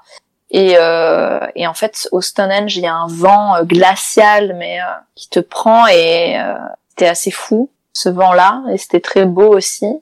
Donc, euh, donc ouais, l'Écosse, euh, clairement, c'est, j'y retournerai bien. Après, il y a plein, plein d'endroits. Enfin, euh, qu'est-ce que, alors, je suis allée en Sardaigne aussi euh, l'année dernière. en Sardaigne, il y a aussi des, des, bah, des cercles de pierre, etc. D'ailleurs, c'est quelque chose que je, j'étudie un peu en ce moment. Et en fait, il y a énormément de, on se rend compte, en tout cas, en, en tout cas en Europe, il y a énormément de, bah, de de lieux de culte préhistoriques euh, avec des cercles de pierre, mais partout en fait, mm, mm. pas euh, pas juste dans les endroits qu'on de prime abord, moi je pensais que c'était que dans les endroits un peu celtiques, donc euh, Bretagne, en Irlande, en Angleterre, et en fait non non, il y en a partout, il y en a partout. donc il y avait, enfin il y a plein de choses. en, bah, de, je sais pas si vous avez entendu parler aussi. du coup ça c'est ça va être l'objet d'un futur voyage aussi parce que le Stonehenge du coup euh, c'est euh, bon c'est assez connu quoi mais il y a euh, Göbekli alors je, sais pas si je le prononce bien Göbek Göbekli Tepe en Turquie ça vous parle? Non, et ben c'est un du coup c'est un, un, site aussi préhistorique qui est plus vieux que le Stonehenge et qui est alors ils savent pas encore mais mais pareil il y a eu des, des montages de pierres aussi euh, comment, pourquoi, euh, on sait pas trop, mais euh, mais c'est un lieu aussi qui, qui, à mon avis qui est très riche quoi. Du coup, alors j'ai découvert ça en regardant une série Netflix hein, mmh. turque qui est un peu fantastique pour le coup, mais qui est très bien. Qui était très sympa. Et en fait bah du coup derrière j'ai regardé un documentaire sur Disney Plus qui parlait de Gobekli Tepe et j'étais là mais c'est fou quand même euh, c'est qu'il y a un truc là. Il y a, ça fait euh, une série un documentaire. Euh, bon, c'est la bah. synchronicité en général. C'est ça donc euh, donc voilà donc je, je je saurais pas trop vous en dire beaucoup dessus mais mais voilà Gobekli Tepe en Turquie. Ok. Et toi ma chère Juni est-ce que tu as des, des des souvenirs de, de lieux de vacances qui t'auraient pu qui auraient pu te qui aujourd'hui peut-être bah. tu vois a posteriori en te disant euh, ah oui en fait là-bas il y a vraiment un truc euh, qui m'appelle et euh, auquel il faut à l'endroit ah, bah. il faut que j'y retourne quoi. Père, désolé ma langue bah, a j'ai pas de euh, j'ai pas alors j'ai pas beaucoup voyagé on va dire en dehors de la France. Je j'ai pas beaucoup j'ai pas énormément voyagé euh, je suis beaucoup allée en Europe, mais il y a rien qui m'a marqué. Ceci étant, euh, j'ai eu la chance d'aller euh, visiter euh, quand j'étais dans mes jeunes années euh, au collège. on a fait un échange en Italie et du coup, comme Clara, ma famille est à moitié italienne. du coup, j'étais hyper contente de pouvoir y aller, etc. Mais tu vois, sur place, j'ai rien ressenti de particulier. Ouais. Euh, je m'attendais et c'est con hein, parce que j'avais je sais pas 12 13 ans 14 ans je pensais trop tu sais que j'allais être connectée à un truc enfin que ça allait vraiment m'apporter un truc je sais pas comment comment dire mais que c'est comme c'était une partie de ma culture que j'allais forcément me sentir trop bien là-bas et je me suis pas du tout senti bien en Italie vraiment pas. Euh, et peut-être que si tu t'es pas senti bien t'as quand même ressenti quelque chose donc euh... Oui, oui, oui j'ai ressenti. Mais après, on est allé visiter des trucs, genre le Vatican. Enfin, tu vois, des trucs très, euh, voilà. Mm. Euh, moi, euh, si tu veux, le Vatican, c'est très beau. Alors, euh, architecturalement parlant, c'est magnifique. Il y a rien à dire, effectivement. Mais, spirituellement parlant, spirituel, à 14 ans. Ouais. C'était en mode, c'était très jolie moulure, monsieur le pape, mais voilà. ouais. On a visité des hauts lieux historiques, genre le Colisée, on a visité des temples, etc. C'était très chouette, mais ça ne s'est pas passé comme je le prévoyais. euh, par contre, j'ai une autre vision maintenant de l'Italie et j'aimerais beaucoup y retourner, mais plutôt dans la campagne italienne, euh, plus que dans les grandes villes. Et, euh, et au-delà de ça, sinon, bah moi, ma famille est très liée euh, du côté de ma maman euh, à la mer, à l'océan, etc. J'ai eu la très très grande chance euh, d'avoir des grands-parents qui sont navigateurs et donc on passait nos étés sur la, enfin en mer. C'était super chouette. Et je, comme je viens de la région bordelaise, on est à une heure de l'océan.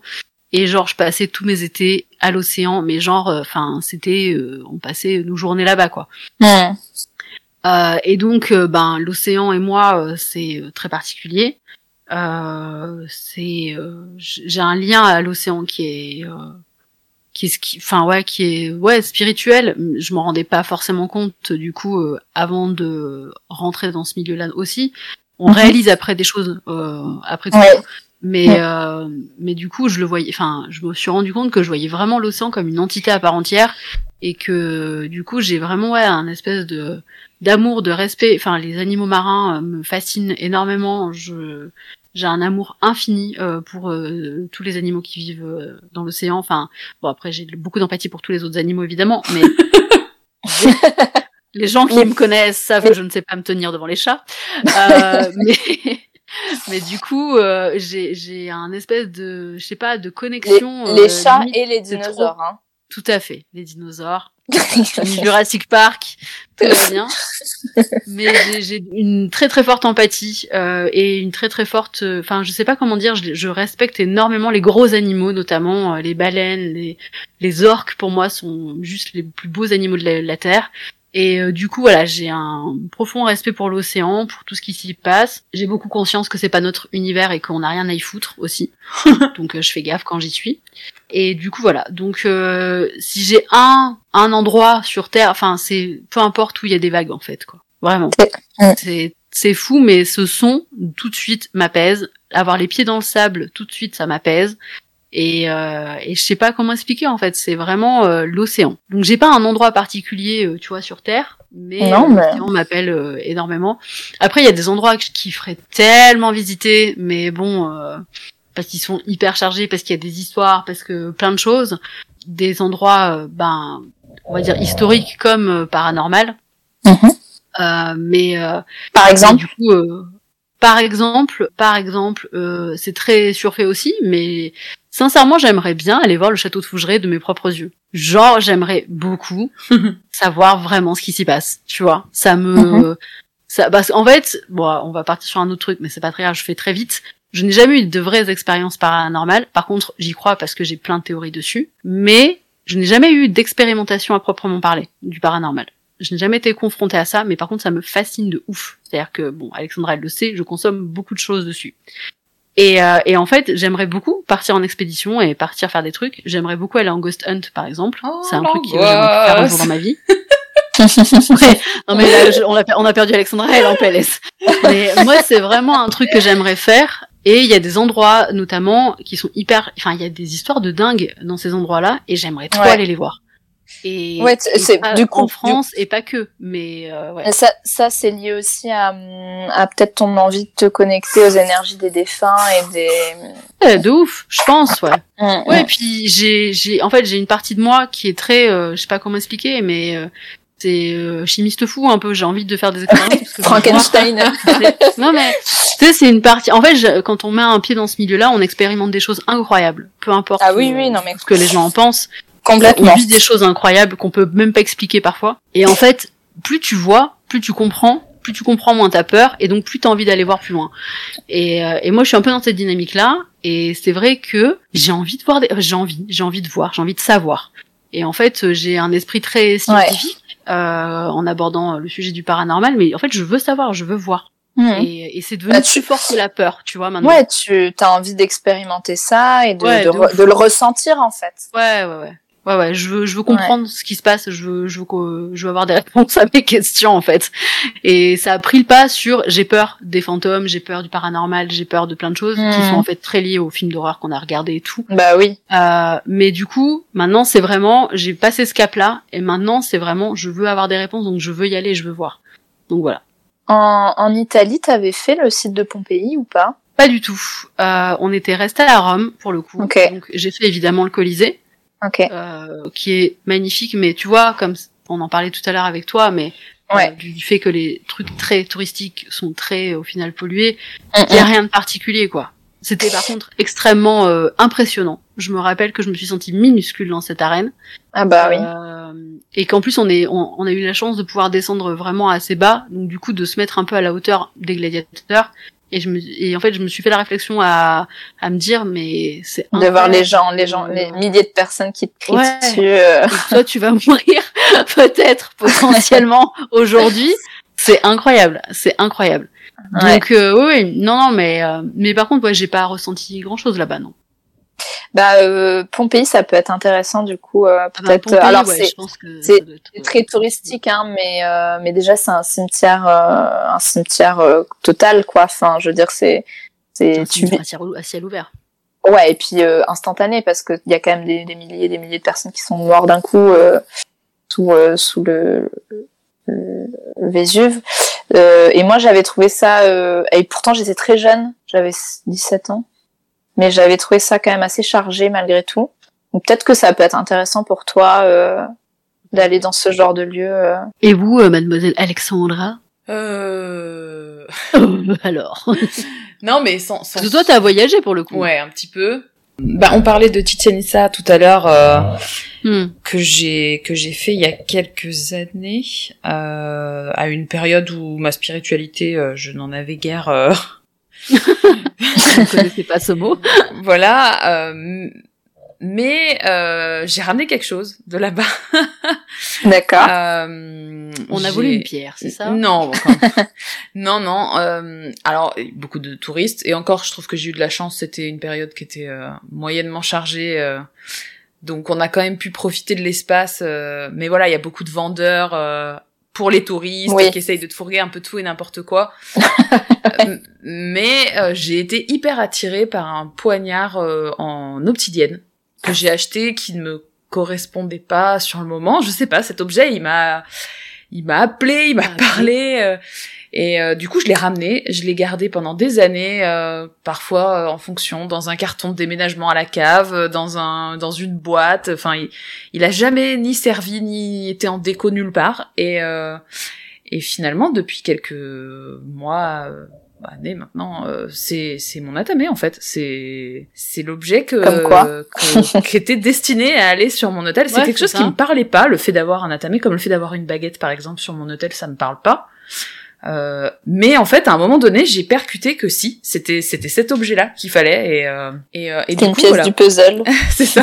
Mais à part ça, bon après, je vais, je vais surprendre personne en disant que moi, clairement, c'est l'Irlande qui me. Ah bon? Quoi? Et pourtant, c'est pareil. Tu m'en as jamais parlé. je suis allée pour la première fois en Irlande il y a six ans. Oui. Ah, ouais, à peu près, quoi, quelque chose comme ça. Euh, et en fait, euh, je pense que c'est à partir de ce moment-là que les changements ont commencé à se faire euh, petit à petit en moi au niveau de ma spiritualité, parce que euh, je sais plus laquelle de vous deux a dit ça. Quand je suis arrivée, c'est Clara tout à l'heure. je me suis sentie chez moi en fait. Alors, j'ai jamais été trop attirée par les histoires de vie antérieure, machin, mais peut-être qu'il faudrait que je me pose la question. Parce que pour le coup, au niveau familial, je viens d'un autre extrême. Ça n'a rien à voir. On en est loin quand même de l'Irlande. Et, et pourtant, euh, dans ma tête, l'Irlande, ça reste un endroit où je finirai forcément ma vie parce qu'il y a un, y a un ah. truc là-bas euh, pour moi et je sais que euh, la prochaine fois que j'y retournerai, ça sera vraiment plus cette fois pour m'axer sur euh, sur des lieux qui me parlent au niveau de la spiritualité que j'aimerais découvrir parce qu'au niveau tourisme, ça va, j'ai un petit peu fait le tour. Euh, mais euh, mais vraiment voilà pour moi l'Irlande c'est je sais pas pourquoi je bah c'est non mais c'est c'est il y a quelque chose c'est que t'es connecté à, ces endroits là et, euh, ça peut être pour plein de raisons hein, d'ailleurs c'est ça peut être pour des vies antérieures mais ça peut être pour euh, pour pour d'autres choses hein. Ah enfin on sait pas hein. Et, et, petit à petit, bah forcément, ma pratique, elle s'axe plus sur des rites liés aux traditions celtes, voire irlandaises pures et dures. Mm. Mais mais sinon, bah, l'hiver dernier, pour la Toussaint, on est parti en Bretagne avec ma petite famille.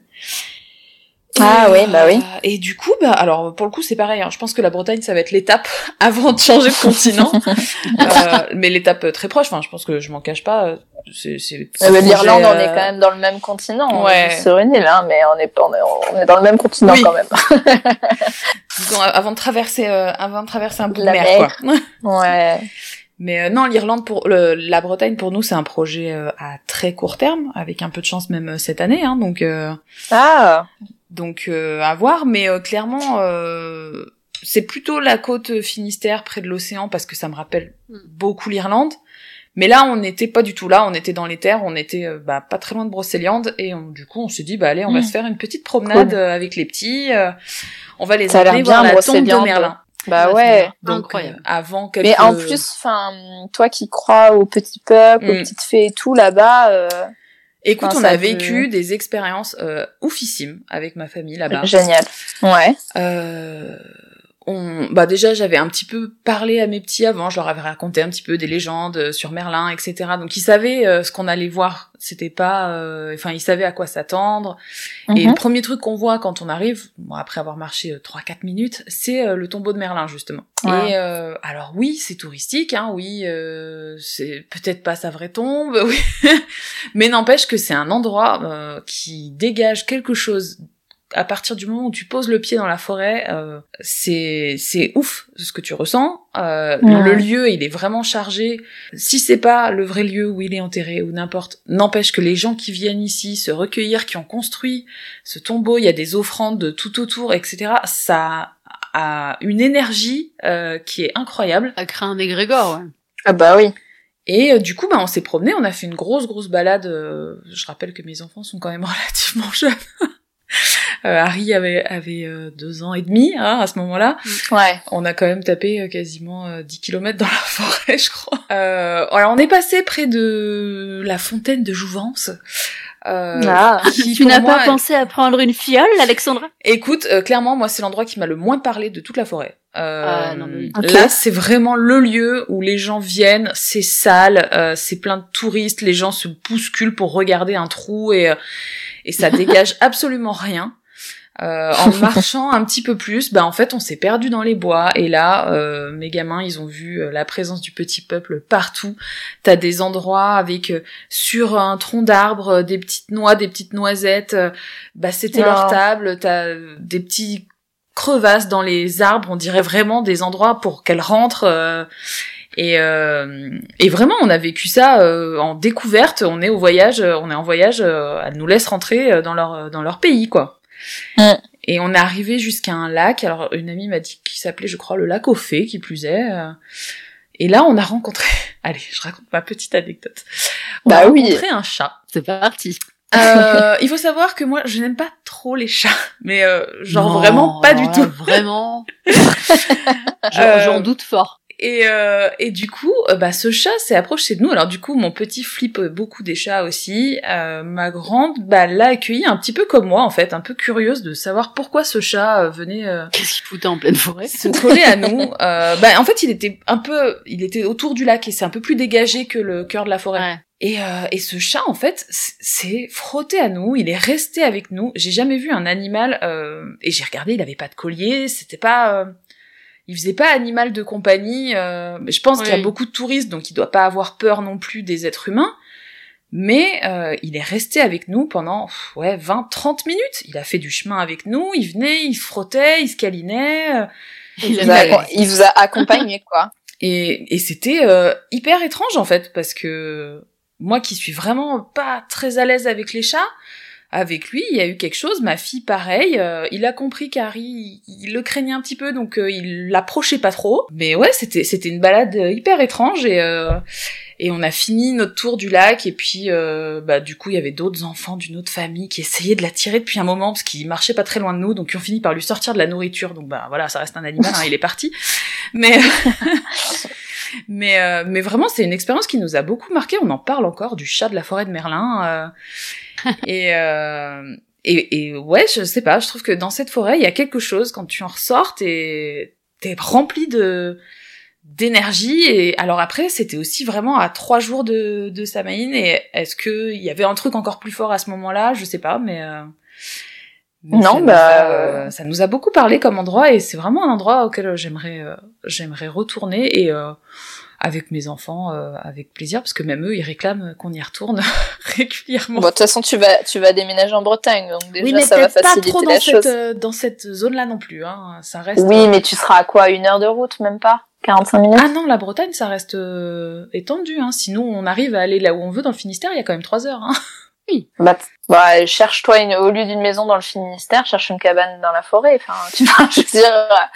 À Alors disons que donné- Pimpon, le village est très joli. J'ai beaucoup aimé le village de Pimpon aussi. Euh, au pire, je me prends une échoppe euh, là-bas et j'ouvre un chaudron et compagnie physique. c'est ça. euh, tu ouvres ta boutique aux, portes de la forêt de Brocéliande. C'est ça. euh, Alors pour le coup, c'est marrant parce que ben le village de Pimpon qui est à côté de la forêt euh, est, est très aussi euh, axé euh, sur le fait que les touristes qui viennent, ils s'attendent à trouver ça. Bah, Donc en fait, il n'y Ah a bah oui. que des boutiques ésotériques, des boutiques de souvenirs, de, de fées, de Merlin, de... et euh, et il y a que ça en fait. Il y a ça, une très jolie église à visiter. Moi, j'adore visiter des églises. Bah tu. Alors dans ce cas, tu ouvres un salon de thé là-bas. Écoute, j'y ai pensé aussi. les projets, de toute façon, moi, ça, il y en a toujours 250 qui tournent en même temps. Mais, euh, mais après, euh, voilà, habiter dans la forêt, ça reste aussi euh, assumer le fait que t'as des touristes qui peuvent se pointer euh, dans ton jardin. Euh, Enfin, voilà, Ouais. on, on est passé à côté d'habitations, hein, de gens qui vivent dans le cœur de la forêt. Et pour le coup, euh, ça doit être wow. incroyable de vivre là-bas. Mais t'as beau te Incroyable, protéger comme tu pas peux. très reposant. Ouais, c'est Oui. ça. Je pense que t'as quand même une, une présence constante de gens, pas forcément bienveillants, malheureusement, parce que tu sais que les touristes, bah, il y a pas forcément que des gens qui viennent parce que c'est un endroit spirituel, il y a des gens qui viennent parce que ils sont en vacances par là, euh, c'est un site touristique, on va jeter un coup d'œil, on va jeter nos déchets, on va aller en... Oui. Mm, mm. Et, euh, et Ouais, c'est pas- le la mauvaise facette du tourisme malheureusement. euh. Et ouais, je, je suis pas sûre que vivre là-bas à plein temps ce soit euh, effectivement très reposant. Mais tu dois pouvoir faire Ouais. de très belles rencontres par contre quand euh, quand t'es ouvert euh, avec des gens euh, qui qui viennent dans un but qui te qui te ressemble, ça doit être sympa. Voilà, c'était Ouais. mes petites expériences. Après, j'ai visité d'autres endroits qui ne m'ont absolument pas parlé, mais que j'adorais visiter, hein, parce qu'on ne voyage pas que pour euh, la spiritualité. Oui. En l'occurrence, la Californie. Euh, la Californie, euh, non, pour moi, par exemple. Et pour le coup, euh, ils sont hyper open là-bas. Hein. Purée, les, les boutiques ésotériques, il y en a à tous les coins de rue, mais c'est plutôt le côté New Age, avec les pierres, Oui. avec... euh, C'est ce que j'ai Ouais. parce que Bah euh, oui, mais Beach, tout ça, c'était c'était sympa. Il y a plein de hippies, il y a plein de nanas qui sont au bord de la route, qui tirent les cartes, machin. C'est pas ma spiritualité à moi, mais c'est mais c'est marrant. Après, t'as quand même, euh, c'est ce que tu disais la dernière fois, t'as beaucoup de culture américaine dans ta cuisine. Oui. Donc tu vois, peut-être que tes voyages aux États-Unis se sont nourris euh, de ça euh, au niveau de ta spiritualité. On peut voir ça comme ça, ok. Je pense que tu sais, je pense qu'il n'y a pas toujours des hasards et que des fois les choses sont pas là euh, euh, comme ça, tu vois, et, et qu'elles sont pas forcément évidentes. Donc peut-être que oui, en effet, ça t'a pas parlé, mais ça, ça t'a nourri sur d'autres choses qui te nourrissent derrière euh, euh, sur euh, bah, sur ta cuisine, par exemple. Voilà, bah écoutez, je pense qu'on a on a on a permis aux gens qui ne partent pas en voyage comme moi cette année euh, de, de partir un petit peu en nous écoutant peut-être avec un peu de chance? Bah peut-être. Est-ce que vous avez autre chose à, à dire, des endroits en particulier que vous aimeriez voir euh, rapidement? Johnny, euh, la Grèce très certainement. Tout à fait. Sans surprise, hein, voilà. Non, mais par contre, vraiment, la Nouvelle-Orléans, c'est un endroit qui me que j'ai très envie d'aller visiter, euh, pas pour euh, du coup pas du tout euh, pour son côté, on va dire euh, spirituel, parce que euh, bah vous, enfin Alexandra, tu connais ma position sur euh, tout ce qui est appropriation culturelle, etc. Mhm. Enfin voilà, le vaudou, le houdou, je le laisse aux gens qui pratiquent ça, mais euh, ça mince, enfin je me sens pas euh, légitime et puis pas en droit ni de pouvoir euh, d'ailleurs euh, pratiquer mais par contre j'adore ça et c'est vrai que c'est très euh, c'est intéressant mais enfin j'ai beaucoup envie d'y aller pour le côté historique et euh, la nourriture on va pas se cacher parce que bon, voilà mais euh, pour le côté historique et pour tout ce qui s'y est passé euh, euh, on va dire euh, ouais du, du coup enfin sur le plan historique, quoi. C'est, je pense que c'est un endroit qui est très, euh, euh, on va dire, euh, en, en, dualité permanente, parce qu'il y a des endroits, en plus depuis qu'il y a eu le, c'était un tsunami, je crois, ou une tempête, je sais plus. Euh, ouragan, l'ouragan, hein. ouragan, voilà. J'avais pas le mot, c'est pour ça. Il y a, il y a toute une partie qui n'a pas pu ou été, en tout cas, réhabilitée par aucun président américain d'ailleurs, euh, mm. Ils sont dans un état de pauvreté euh, abusé. Enfin, c'est incroyable. C'est des bidonvilles, quoi, vraiment. Et en fait, d'un autre côté, t'as tout ce côté carnaval touristique, etc. Et euh, ça me fait beaucoup penser euh, à Rio, à des endroits comme mm, ça mm. où il y a tout un pan de la population qui est laissé de côté, où c'est un peu très très étrange en fait. Et je pense qu'il y a une énergie du coup très particulière et très duel à la Nouvelle-Orléans et euh, j'aimerais beaucoup y aller euh, aussi pour le côté un peu paranormal de tout ce qui peut s'y passer, etc. Je trouve ça intéressant. J'irai pour le tour sur les vampires. Mais je ne savais pas. Moi, alors, tu connais ma culture vampiresque, Alexandra. euh, je, tu es la personne qui m'a initié au vampire, hein, parce que moi, je, vampire, si tu veux, voilà. C'est pas mon truc. Je, n'ai pas d'intérêt avec les vampires. Euh, et du coup, mais je, ne savais pas que c'était un haut lieu culturel vampirique. Donc, écoutez. Euh, ah, mais je crois même qu'il y a. Euh, donc, euh, tu connais. Est-ce que les panthères garous viennent de là Alors non, c'est un petit peu plus bas. Mais non, mais en l'occurrence, bon bah, tu connais au moins deux noms Anne Rice, cette autrice. Oui. Et, et du coup, ces vampires viennent on viennent pas de là, mais elle habite à la Nouvelle-Orléans et euh, et du coup il y a tellement, enfin c'est une autrice qui est tellement lue à travers le monde depuis des années et des années qu'il y a des circuits qui se sont faits euh, touristiques, euh, comme on parlait avec Anaïs la dernière fois euh, du circuit ésotérique à Lyon. Euh, et ben là c'est mm. pareil, tu vas payer un gars qui va t'emmener visiter tous les hauts lieux qu'on retrouve dans les bouquins d'Anne Rice liés au vampirisme, etc. Et, et voilà, moi ce genre de truc je suis assez friand je n'irai pas le faire, mais je, je... Ah, mais moi, je suis une grosse touriste quand je voyage, mais je l'assume complètement, il n'y a pas de souci, hein, je... Mais il faut. Oui, hein. non, mais il faut. Ouais, c'est comme ça qu'on découvre, hein, euh, de toute façon. Euh... Moi, à Londres, la première boutique où je suis allée, euh, c'était euh, du coup Sherlock Holmes. Hein, je suis allée au musée ah bah Sherlock Holmes. Le gars n'existe pas, c'est un personnage fictif. c'est son bureau, c'est trop chouette. ah, voilà. Tu vois je veux dire, à un moment donné, évidemment qu'on le fait. Mais bah, tu vois, si un jour je vais en Nouvelle-Zélande, je vais au Bitbourg, c'est obligé. Oui, oui, non, mais, mais après, c'est vrai qu'on voit beaucoup de. Euh, de, de, de, gens qui voyagent, qui sont un peu non, moi je veux sortir des sentiers battus, euh, les trucs trop touristiques, ça m'intéresse pas. Non, il faut faire les deux. Il faut faire les deux. Faire, mais ouais, c'est t'es obligé à un moment donné de passer dans des endroits où tout le monde va juste pour dire je suis allé les voir. Ok, ça m'a pas plu, je sais pourquoi ça m'a pas plu ou ça m'a, enfin je m'y attendais pas et en fait ça me plaît beaucoup. Euh, tu vois, on parlait de Salem tout à l'heure, on disait que c'était un peu surfait, etc. Forcément qu'un jour, si j'ai la chance de pouvoir y aller, j'y vais. Bien sûr. Bah oui. Euh, je suis la première euh, des concons à y aller parce que bah c'est quand même bien d'aller sur place, voir les choses et de se rendre compte par soi-même. Exactement. Non, et puis en plus, enfin, ce serait quand même aussi passer à côté de certaines choses. Pour le coup, moi, j'ai fait vraiment les deux. Je, je recherche pas spécialement les zones très touristiques, mais en revanche, euh, je, enfin, je vais au Cambodge, je vais pas faire les temples d'Angkor, c'est aussi débile de, de se priver parce que, en effet, c'est, c'est happé par les touristes. Et puis, si c'est happé par les touristes, c'est peut-être pas pour rien non plus. C'est que, voilà, c'est que c'est des beaux endroits aussi. Des lieux magnifiques, ouais, c'est ça. Bah, oui. j'allais dire. Encore, c'est quand même un temple perdu en plein milieu de la forêt. C'est hyper beau. Enfin, mm, mm. c'est idiot de se priver d'une vision pareille, en fait. Exactement. Et puis, euh, et puis, je pense qu'il faut de tout. En effet, il faut, bah faut sortir des sentiers battus parce que c'est dans ces moments-là qu'on peut avoir des belles surprises.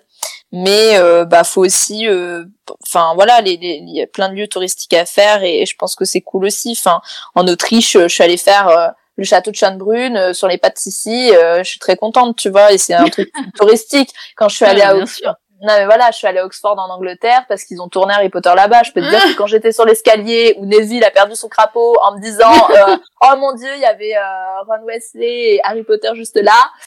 Euh, ouais, bon bah voilà, euh, on assume. Hein.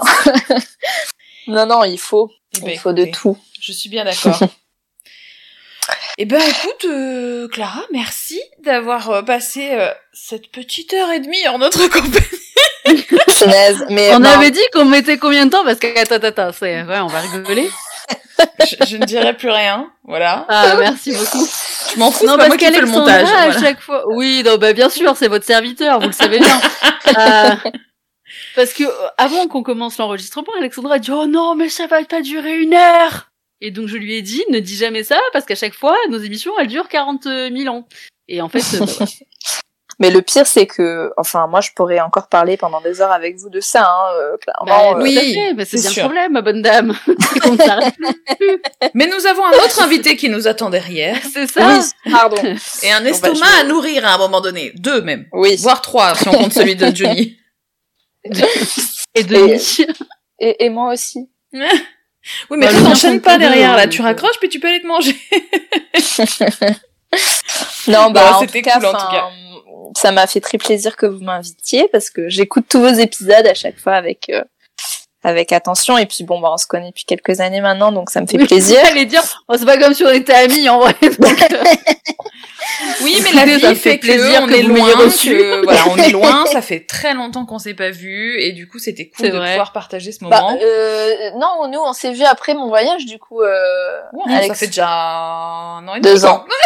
deux ans. Cinq ans. ça fait deux ans. Tes enfants ont perdu. Non, mais oui, oui, non, c'est clair que c'était chouette de partager ça. Et puis en plus, enfin, je trouve ça drôle parce qu'en termes de, de pratique et tout, euh, enfin, de, de, pas mal de choses, je suis quand même beaucoup plus proche des pratiques, euh, notamment par rapport au sabbat euh, bah, d'Alex. Mais par contre, en termes de projection, en termes de, de connexion spirituelle, bah moi, je suis clairement dans une projection hellénique. Euh, donc euh, je suis très très proche du Panthéon. Tu es notre euh, bébé. donc ouais, je suis un peu euh, je suis un peu entre vous deux donc euh, voilà, c'est c'est cool aussi. Voilà Et eh ben, voilà. Bah, écoute qui sait, on aura peut-être l'occasion de de repapoter d'un autre sujet. Oui, un autre jour. Et bien sûr, ces bonnes paroles. Euh, bon voyage. Bonne, bonne, bonne soirée. Et puis, oui. merci encore et à très bientôt. Merci à merci. vous. Merci à vous.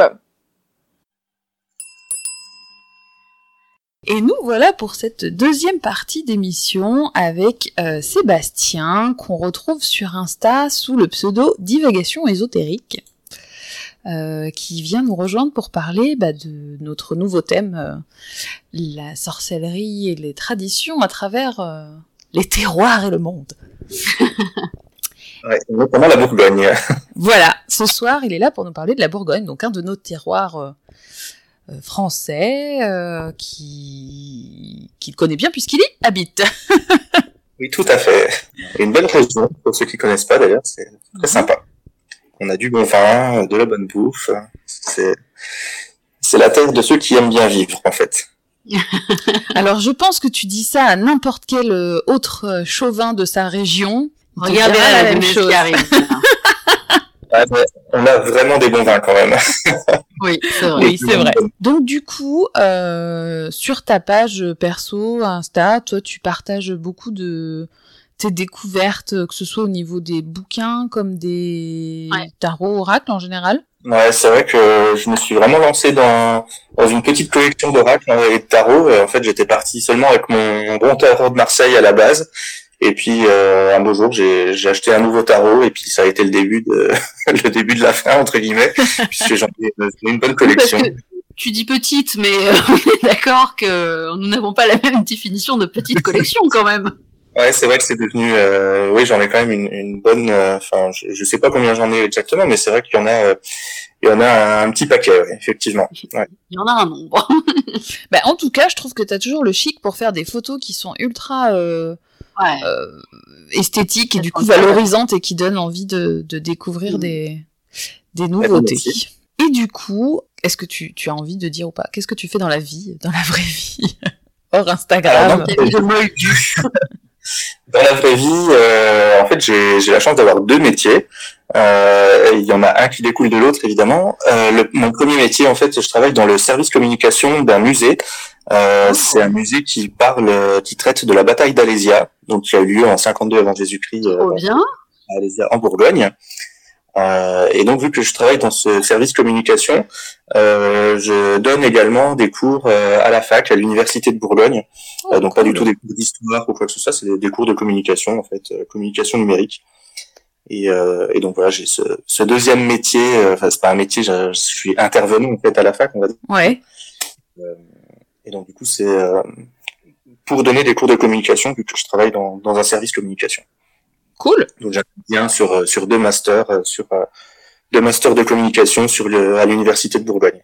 Et ça te plaît les deux les deux sont je suppose assez différents mais en même temps ah ouais, ouais c'est vrai que le monde de l'éducation, c'est un milieu qui m'intéressait depuis très longtemps en fait, et euh, et euh, là, le fait de pouvoir euh, de pouvoir y mettre un pied, c'est vraiment intéressant. J'ai des étudiants qui sont qui sont vraiment top, qui sont intéressés par par ce qu'ils font, puisqu'ils sont en master, donc c'est pas pas du tout donc euh, ceux qui sont au collège ou au lycée donc là ils sont vraiment motivés et, et ils sont ils sont adultes ils sont responsables donc du coup il y a, il y a vraiment une bonne entente avec eux et j'aime beaucoup partager et voilà, c'est vraiment quelque chose qui me plaît. Ouais. Et puis la communication de manière générale, c'est c'est ta cam, c'est ton dada. Et ce qui est marrant, c'est que ces deux choses se retrouvent aussi sur euh, ton compte Instagram, du coup. Bah oui, parce que c'est vrai que voilà, quand on bosse dans un service com, euh, on est amené à faire des photos, euh, bosser sur les réseaux sociaux, genre Donc donc c'est vrai que c'est ça, me, ça me permet d'avoir un, un compte que j'arrive à alimenter régulièrement. Et... Ouais ouais. Ok. Et eh bien du coup, euh, parlons de ce qui t'amène euh, à nous euh, ce soir. donc on sait que la Bourgogne, c'est aussi une région qui est assez riche en, en, culture, en culture ésotérique. Moi, je me rappelle la première fois que je suis allée à Dijon, en se baladant. Alors, j'ai pas vu toute la ville, donc très certainement que dans le côté vieille ville, mais c'est très Harry Potteresque. Bah, c'est vrai que Dijon, ouais, c'est une ville qui a, qui a, vraiment gardé son charme euh, architectural quand on quand on se promène dans cette ville. Enfin, moi, j'aime beaucoup euh, j'aime beaucoup m'y promener parce que c'est vraiment très beau. Euh, c'est une ville qui est vraiment taille humaine. En plus, c'est pas on est loin d'une ville comme Paris ou, ou même Lyon. Mm. c'est une ville qui est vraiment agréable à vivre avec des, des, espaces quand même pour respirer et, et, ça reste une ville qui reste malgré tout qui a un petit côté un peu campagnard quand même malgré tout parce que c'est pas c'est pas étouffant comme comme les grandes villes et, euh, et c'est vrai que d'un point de vue architectural c'est vraiment agréable de s'y de, de s'y promener quoi. et euh, il y a même un bâtiment d'ailleurs dans lequel je donne euh, je donne des cours qui est qui est pas loin du centre-ville et qui est, qui est un vieux bâtiment. Et du coup c'est c'est intéressant de pouvoir de pouvoir aller dans ce genre de bâtiment.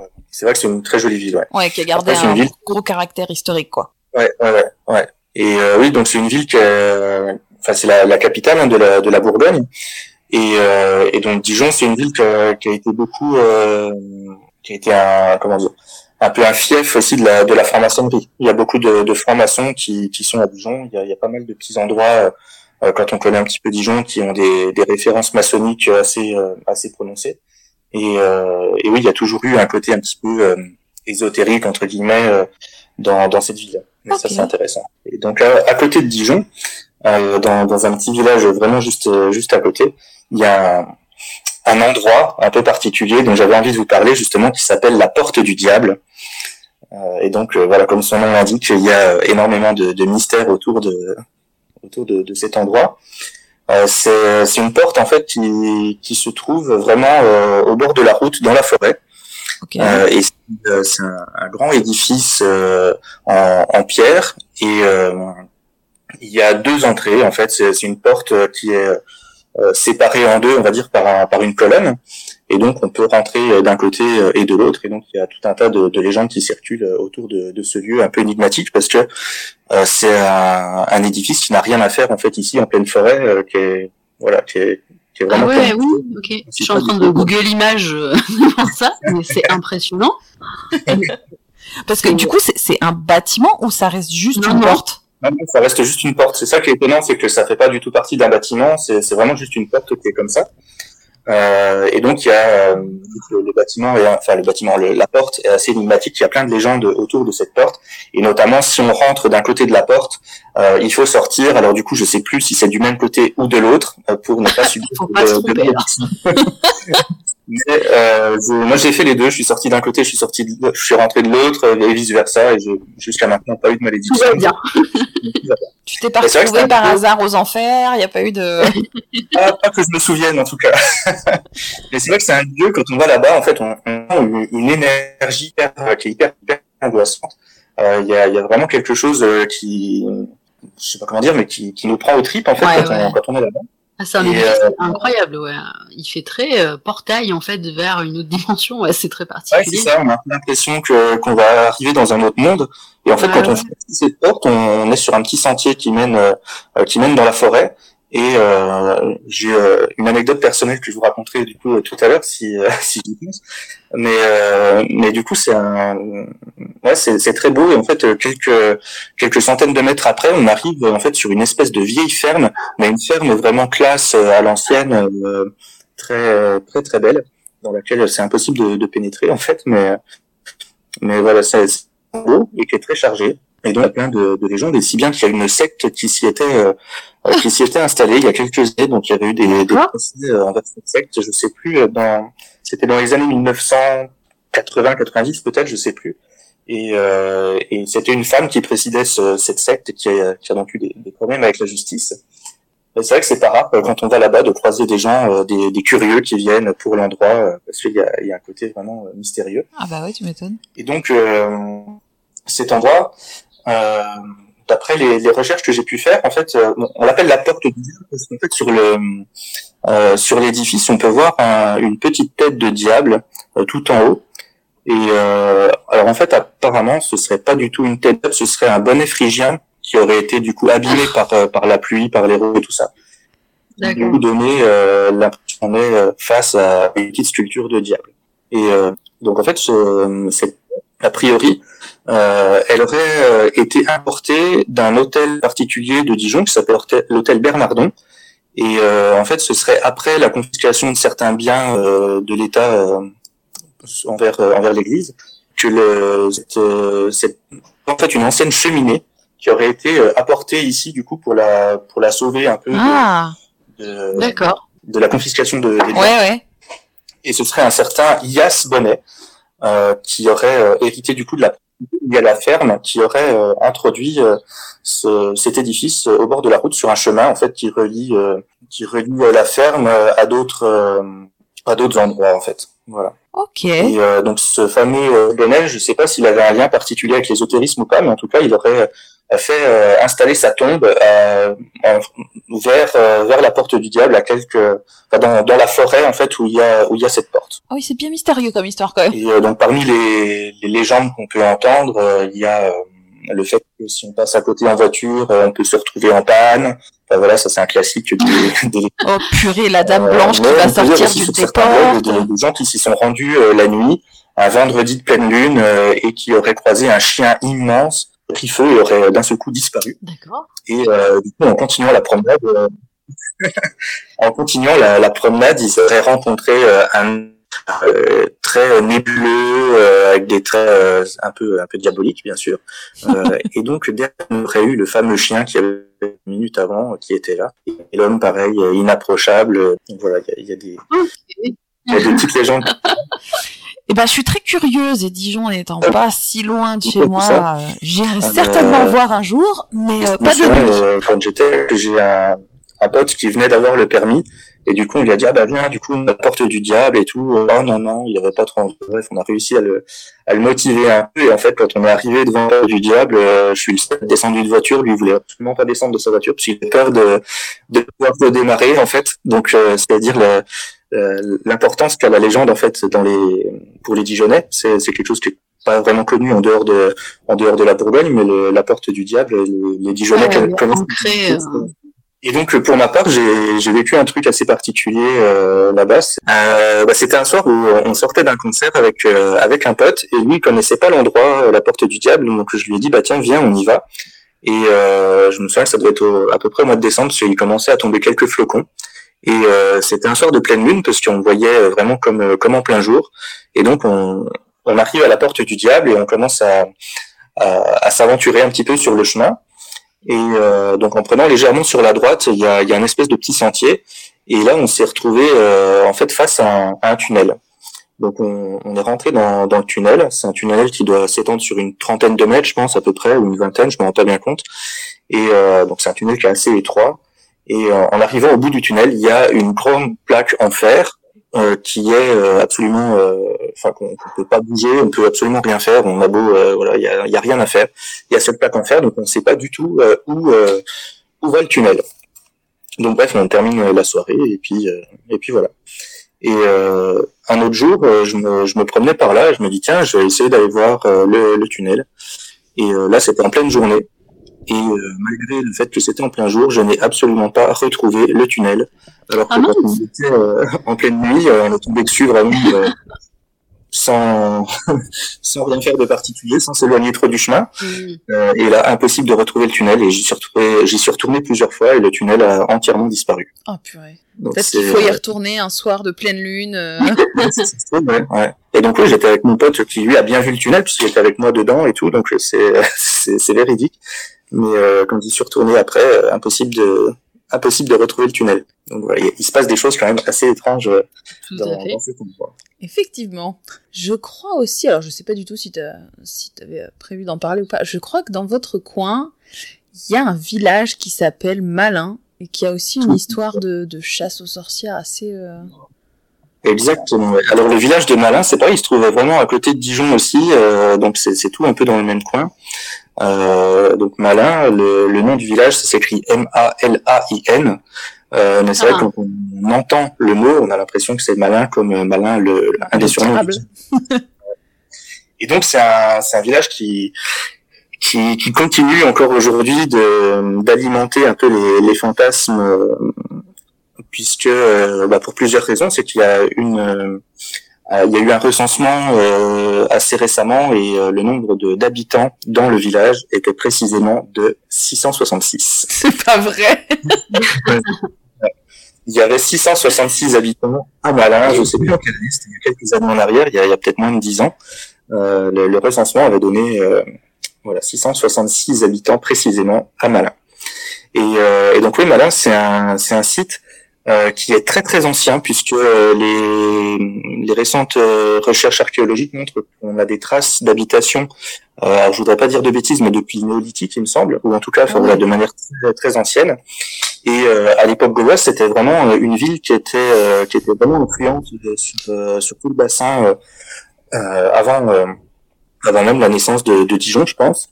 et donc actuellement, ça s'appelle Malin, mais son nom plus ancien, c'était Médiolanum. Euh, c'est un nom, j'imagine, qui a été donné à l'époque romaine, puisque ça sonne très romain. Je ne sais pas quel était le nom de, de cette ville, mais en tout cas, c'était euh, c'était très très habité et c'était certainement une des places les plus importantes de, de Bourgogne. Euh, à l'époque gauloise, en tout cas et c'est certainement euh, voilà cette ville là qui a donné euh, Dijon enfin j'imagine puisqu'il y a beaucoup de villes euh, en fait euh, gauloises qui se sont euh, expatriées à quelques centaines de kilomètres enfin quelques centaines non quelques une vingtaine de kilomètres à côté du site originel pour créer une ville plus connue. Par exemple ici on a Autun euh, qui est euh, qui, qui, est une ville qui a été construite à l'époque romaine et donc à l'époque gauloise c'était Bibracte, donc qui se situe vraiment en hauteur et tout, et Autun ça se situe à une vingtaine de kilomètres de, de, de, de Bibracte à peu près. Donc voilà, c'est un phénomène qui qui est assez assez fréquent. Et, euh, et, donc Malin, effectivement, il y a eu euh, de, de, gros procès en sorcellerie. c'est dans les années 1640, alors je crois que c'est en 1644 si je dis pas de bêtises. Euh, on est en pleine en pleine période d'inquisition et, euh, et, donc c'est une année où euh, les, les, récoltes sont vraiment très très très mauvaises. Euh, c'est la première fois que ça arrive depuis depuis plusieurs années. Et donc il y a à cette période-là, voilà, c'est on peut être accusé pour tout et rien de, de sorcellerie. Et, et, donc il y a 14 personnes qui se sont vues accusées euh, qui ont euh, qui ont été accusés de sorcellerie et donc en fait qui auraient été euh, responsables de, de ces mauvaises récoltes. Donc faut savoir qu'à l'époque c'était assez fréquent, voilà, des problèmes de récolte ou de, de troupeaux, malades, etc. c'est très fréquent que qu'on soit accusé de sorcellerie pour pour ces raisons-là en fait. et donc là il y a 14 personnes qui ont été accusées et donc ces 14 personnes on, on leur a fait subir l'épreuve de l'eau qu'on appelle aussi le supplice de la baignade. Donc en fait, euh, c'est assez simple. On attache euh, les gens euh, par les poignets et par par les chevilles et on les balance dans l'eau, tout simplement. Et donc ceux qui survivent sont effectivement coupables de, sorcellerie. Et ceux qui meurent, ben, en fait, Dieu les accueillera dans le royaume, puisque c'était certainement de, de il n'y a pas de, bonne fin, du coup. il n'y a pas de bonne fin. Donc euh, voilà, la, rivière qui coule euh, qui coule ici à, à Malin, c'est Louche. Donc on, jette du coup ces, ces 14 accusés dans Louche. Euh, et il se trouve que il y en a 6 qui décèdent de la noyade. Donc, six bons chrétiens qui vont pouvoir rejoindre le royaume de Dieu. et donc les autres vont, malgré le fait qu'ils aient survécu, vont devoir passer devant la justice, bien évidemment.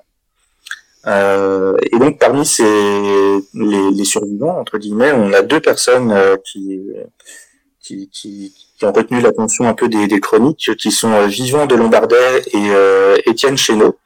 Euh, ces deux-là sont, sont condamnés coupables et, et ils sont condamnés à mourir par le feu. après avoir subi l'épreuve de l'eau, ils devront subir l'épreuve du feu. mais avant de mourir par le feu, ils vont d'abord être étranglés et pendus. Ah, sympa. Ouais. Et avant tout ça, on va quand même leur demander de s'excuser quand même auprès de Dieu euh, et de, de dire voilà qui, enfin, de, de, de quelques serments ouais. Donc ça c'est euh, c'est quelque chose qui, euh, qui, a, qui, a, beaucoup marqué le, le village de Malin. Euh, et actuellement à Malin, on trouve des on trouve une association qui s'appelle les Sorcières de Malin et euh, voilà pour perpétuer un peu les, les, traditions un peu folkloriques de, de, de, ce village. Et euh, donc tous les deux ans, elles organisent un, la fête des sorcières en fait à Malin et c'est une sorte de fête un peu fantastique médiévale qui est, euh, qui est vraiment intéressante où, on se promène dans le village, il y a plein d'animations liées au folklore et, et, aux sorcières, aux fées, aux créatures fantastiques. Trop bien.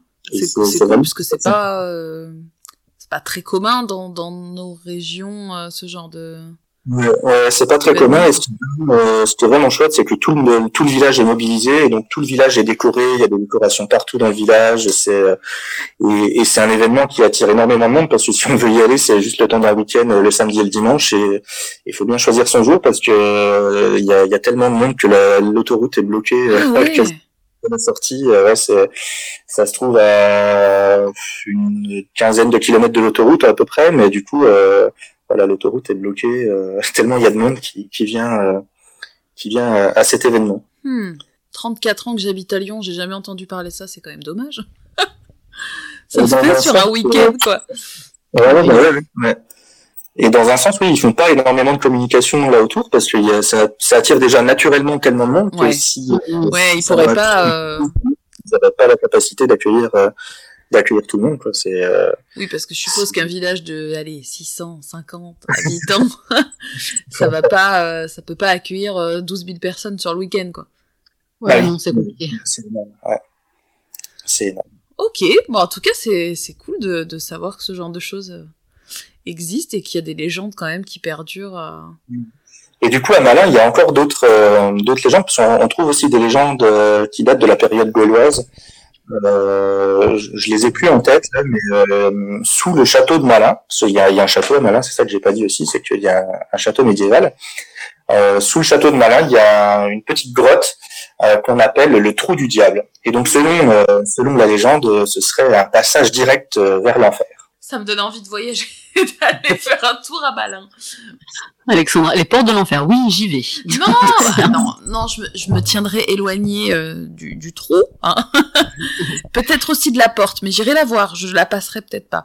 Mais, euh, mais non, je trouve que c'est cool euh, à visiter ce genre de, de folklore. C'est ah ouais, puis c'est vraiment joli en plus, donc euh, c'est, enfin, les, les, environs sont vraiment très beaux. Il y a, il y a plein de, de verdure, de, de petites forêts très jolies. C'est, c'est vraiment des endroits sympas.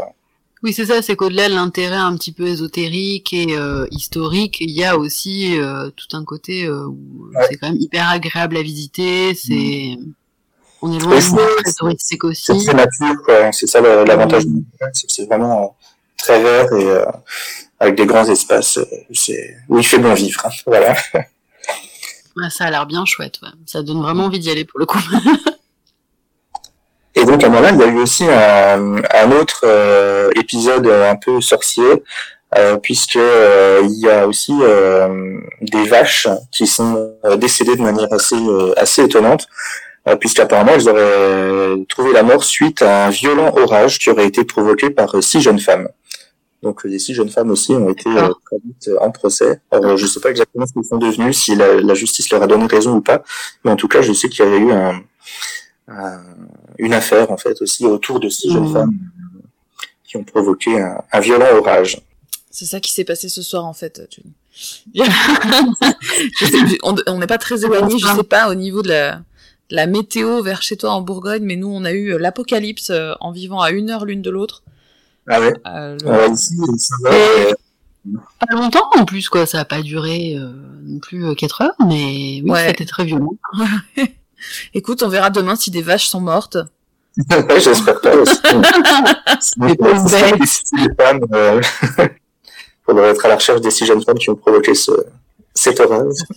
Eh ben écoute, je trouve que tu nous as déjà raconté deux histoires hyper passionnantes. Est-ce que tu as un autre petit euh, euh, ouais, du coup, euh, euh, pour s'éloigner un petit peu de Dijon, parce que bon, la, la Bourgogne. Oui, la Bourgogne, ce n'est pas que Dijon. pas que Dijon. ah bon?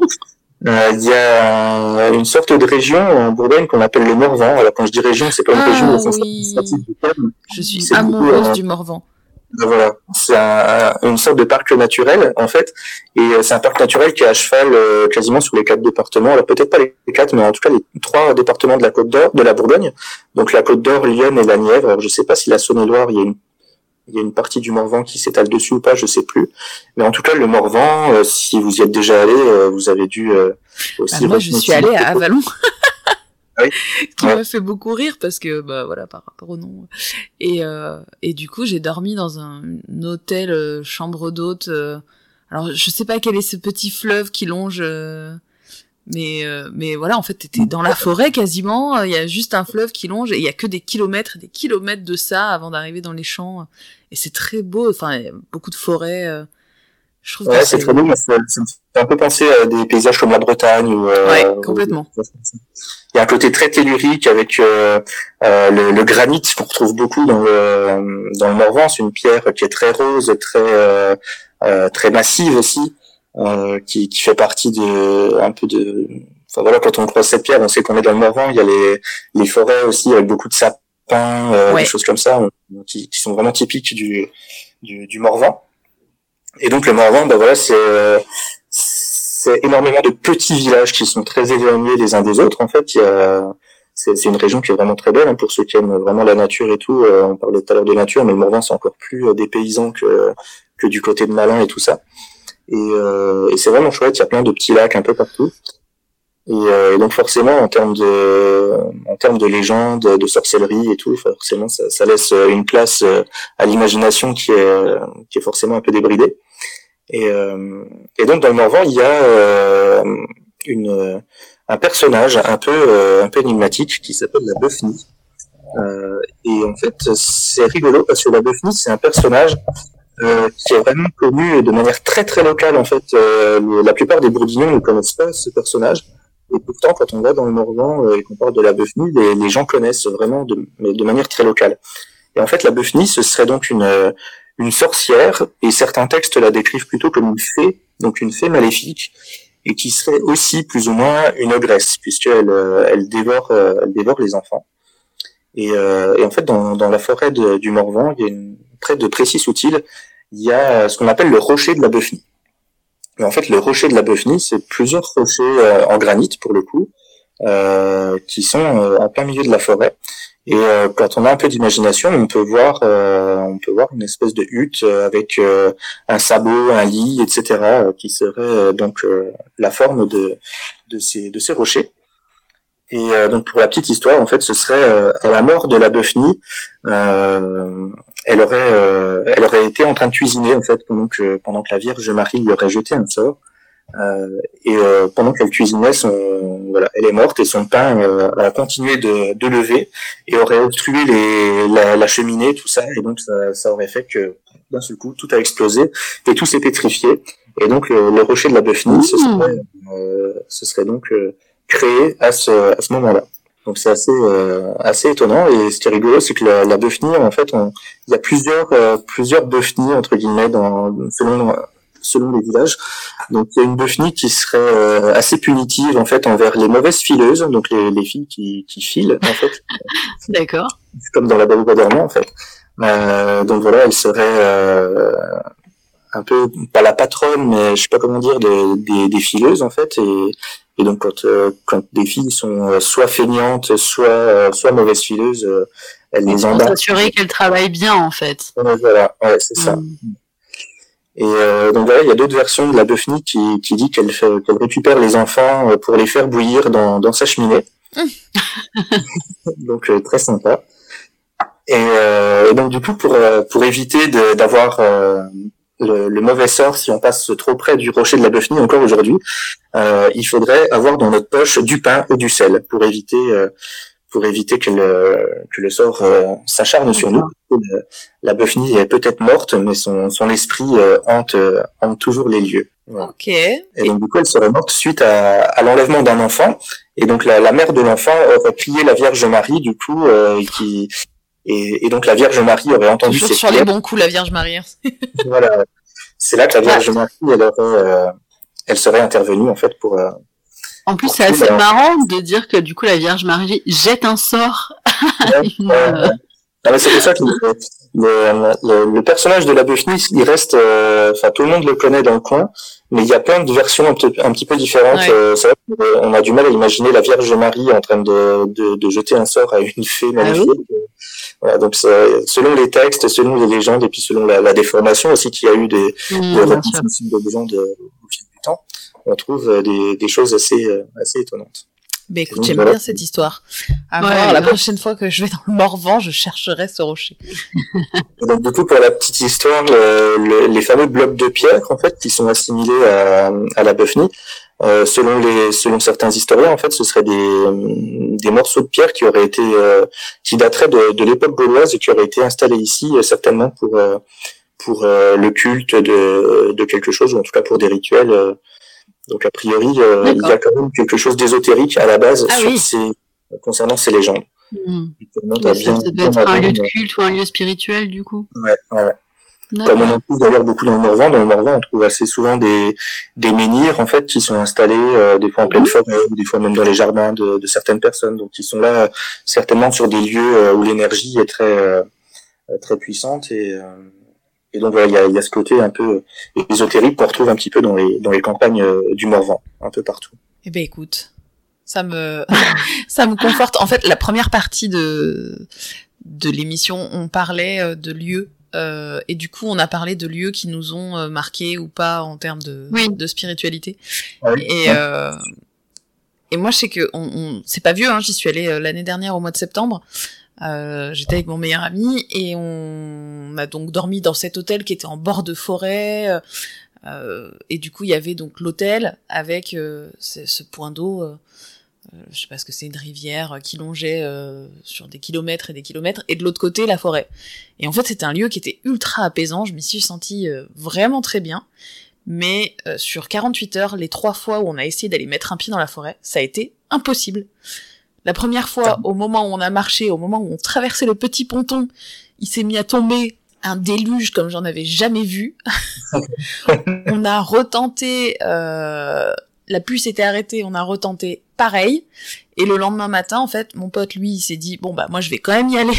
Et moi, en fait, j'ai été malade comme un chien. Mon corps m'a interdit d'y aller, en fait. Alors que j'ai passé la journée à bouquiner euh, sur la rive d'en face, mais vraiment euh, face à la forêt, à 5 mètres, quoi. Mais mhm. impossible d'y mettre un pied euh, dans cette forêt, c'était pas possible. Et, euh, et clairement, c'est, enfin, je trouve que c'est, c'est le genre de lieu qui, avec toutes ces, tous ces mythes, toutes ces légendes, ça, ça vient forcément de quelque part. Ouais, ouais. Ah mais c'est vrai quand on quand on va là-bas, on sent vraiment une énergie qui est différente. Hein, quand on va dans, dans les forêts du Morvan. Euh, il y a même une, une abbaye qui s'est installée, euh, qui s'est installée là-bas. Euh, elle s'appelle l'abbaye de la Pierre qui vire.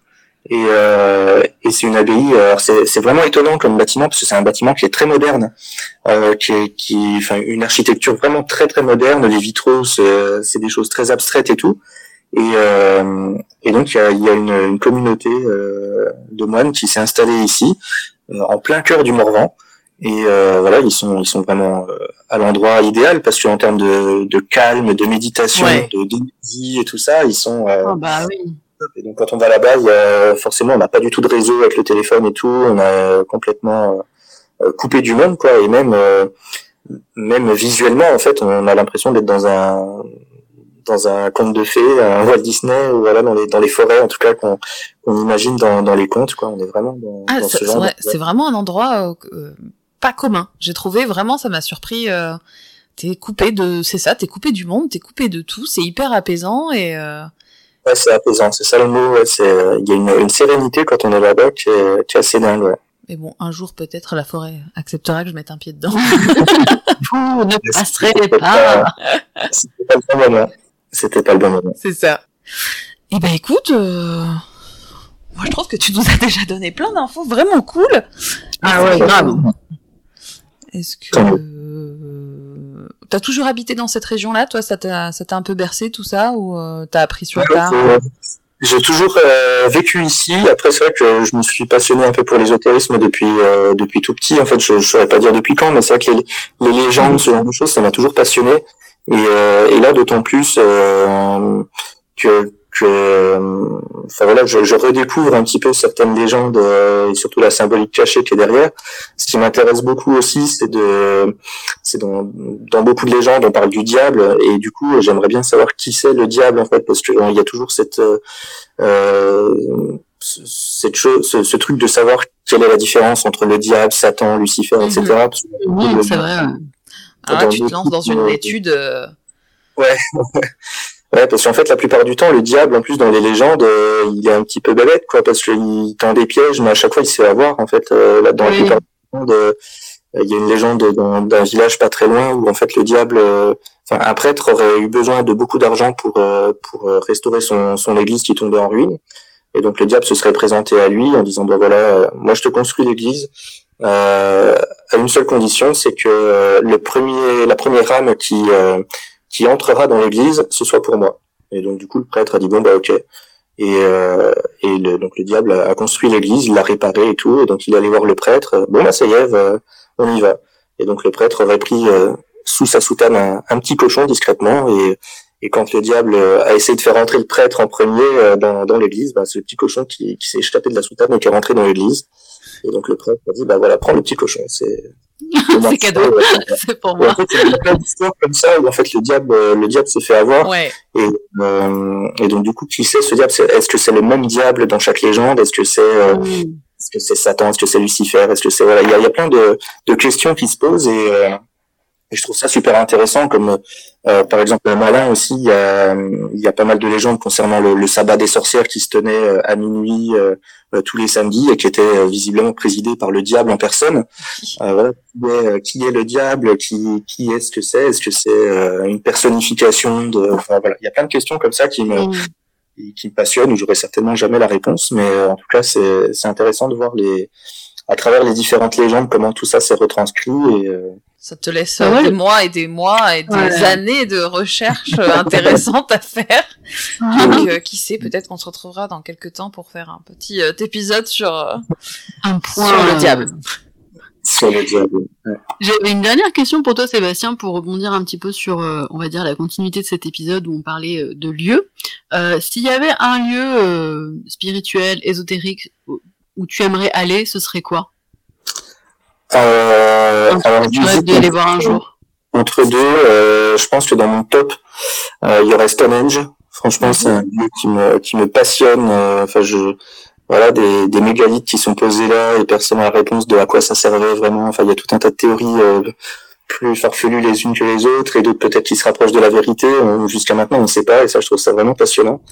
et puis sinon, un lieu beaucoup plus éloigné dans lequel j'aimerais aller, c'est euh, les, les, pyramides mayas.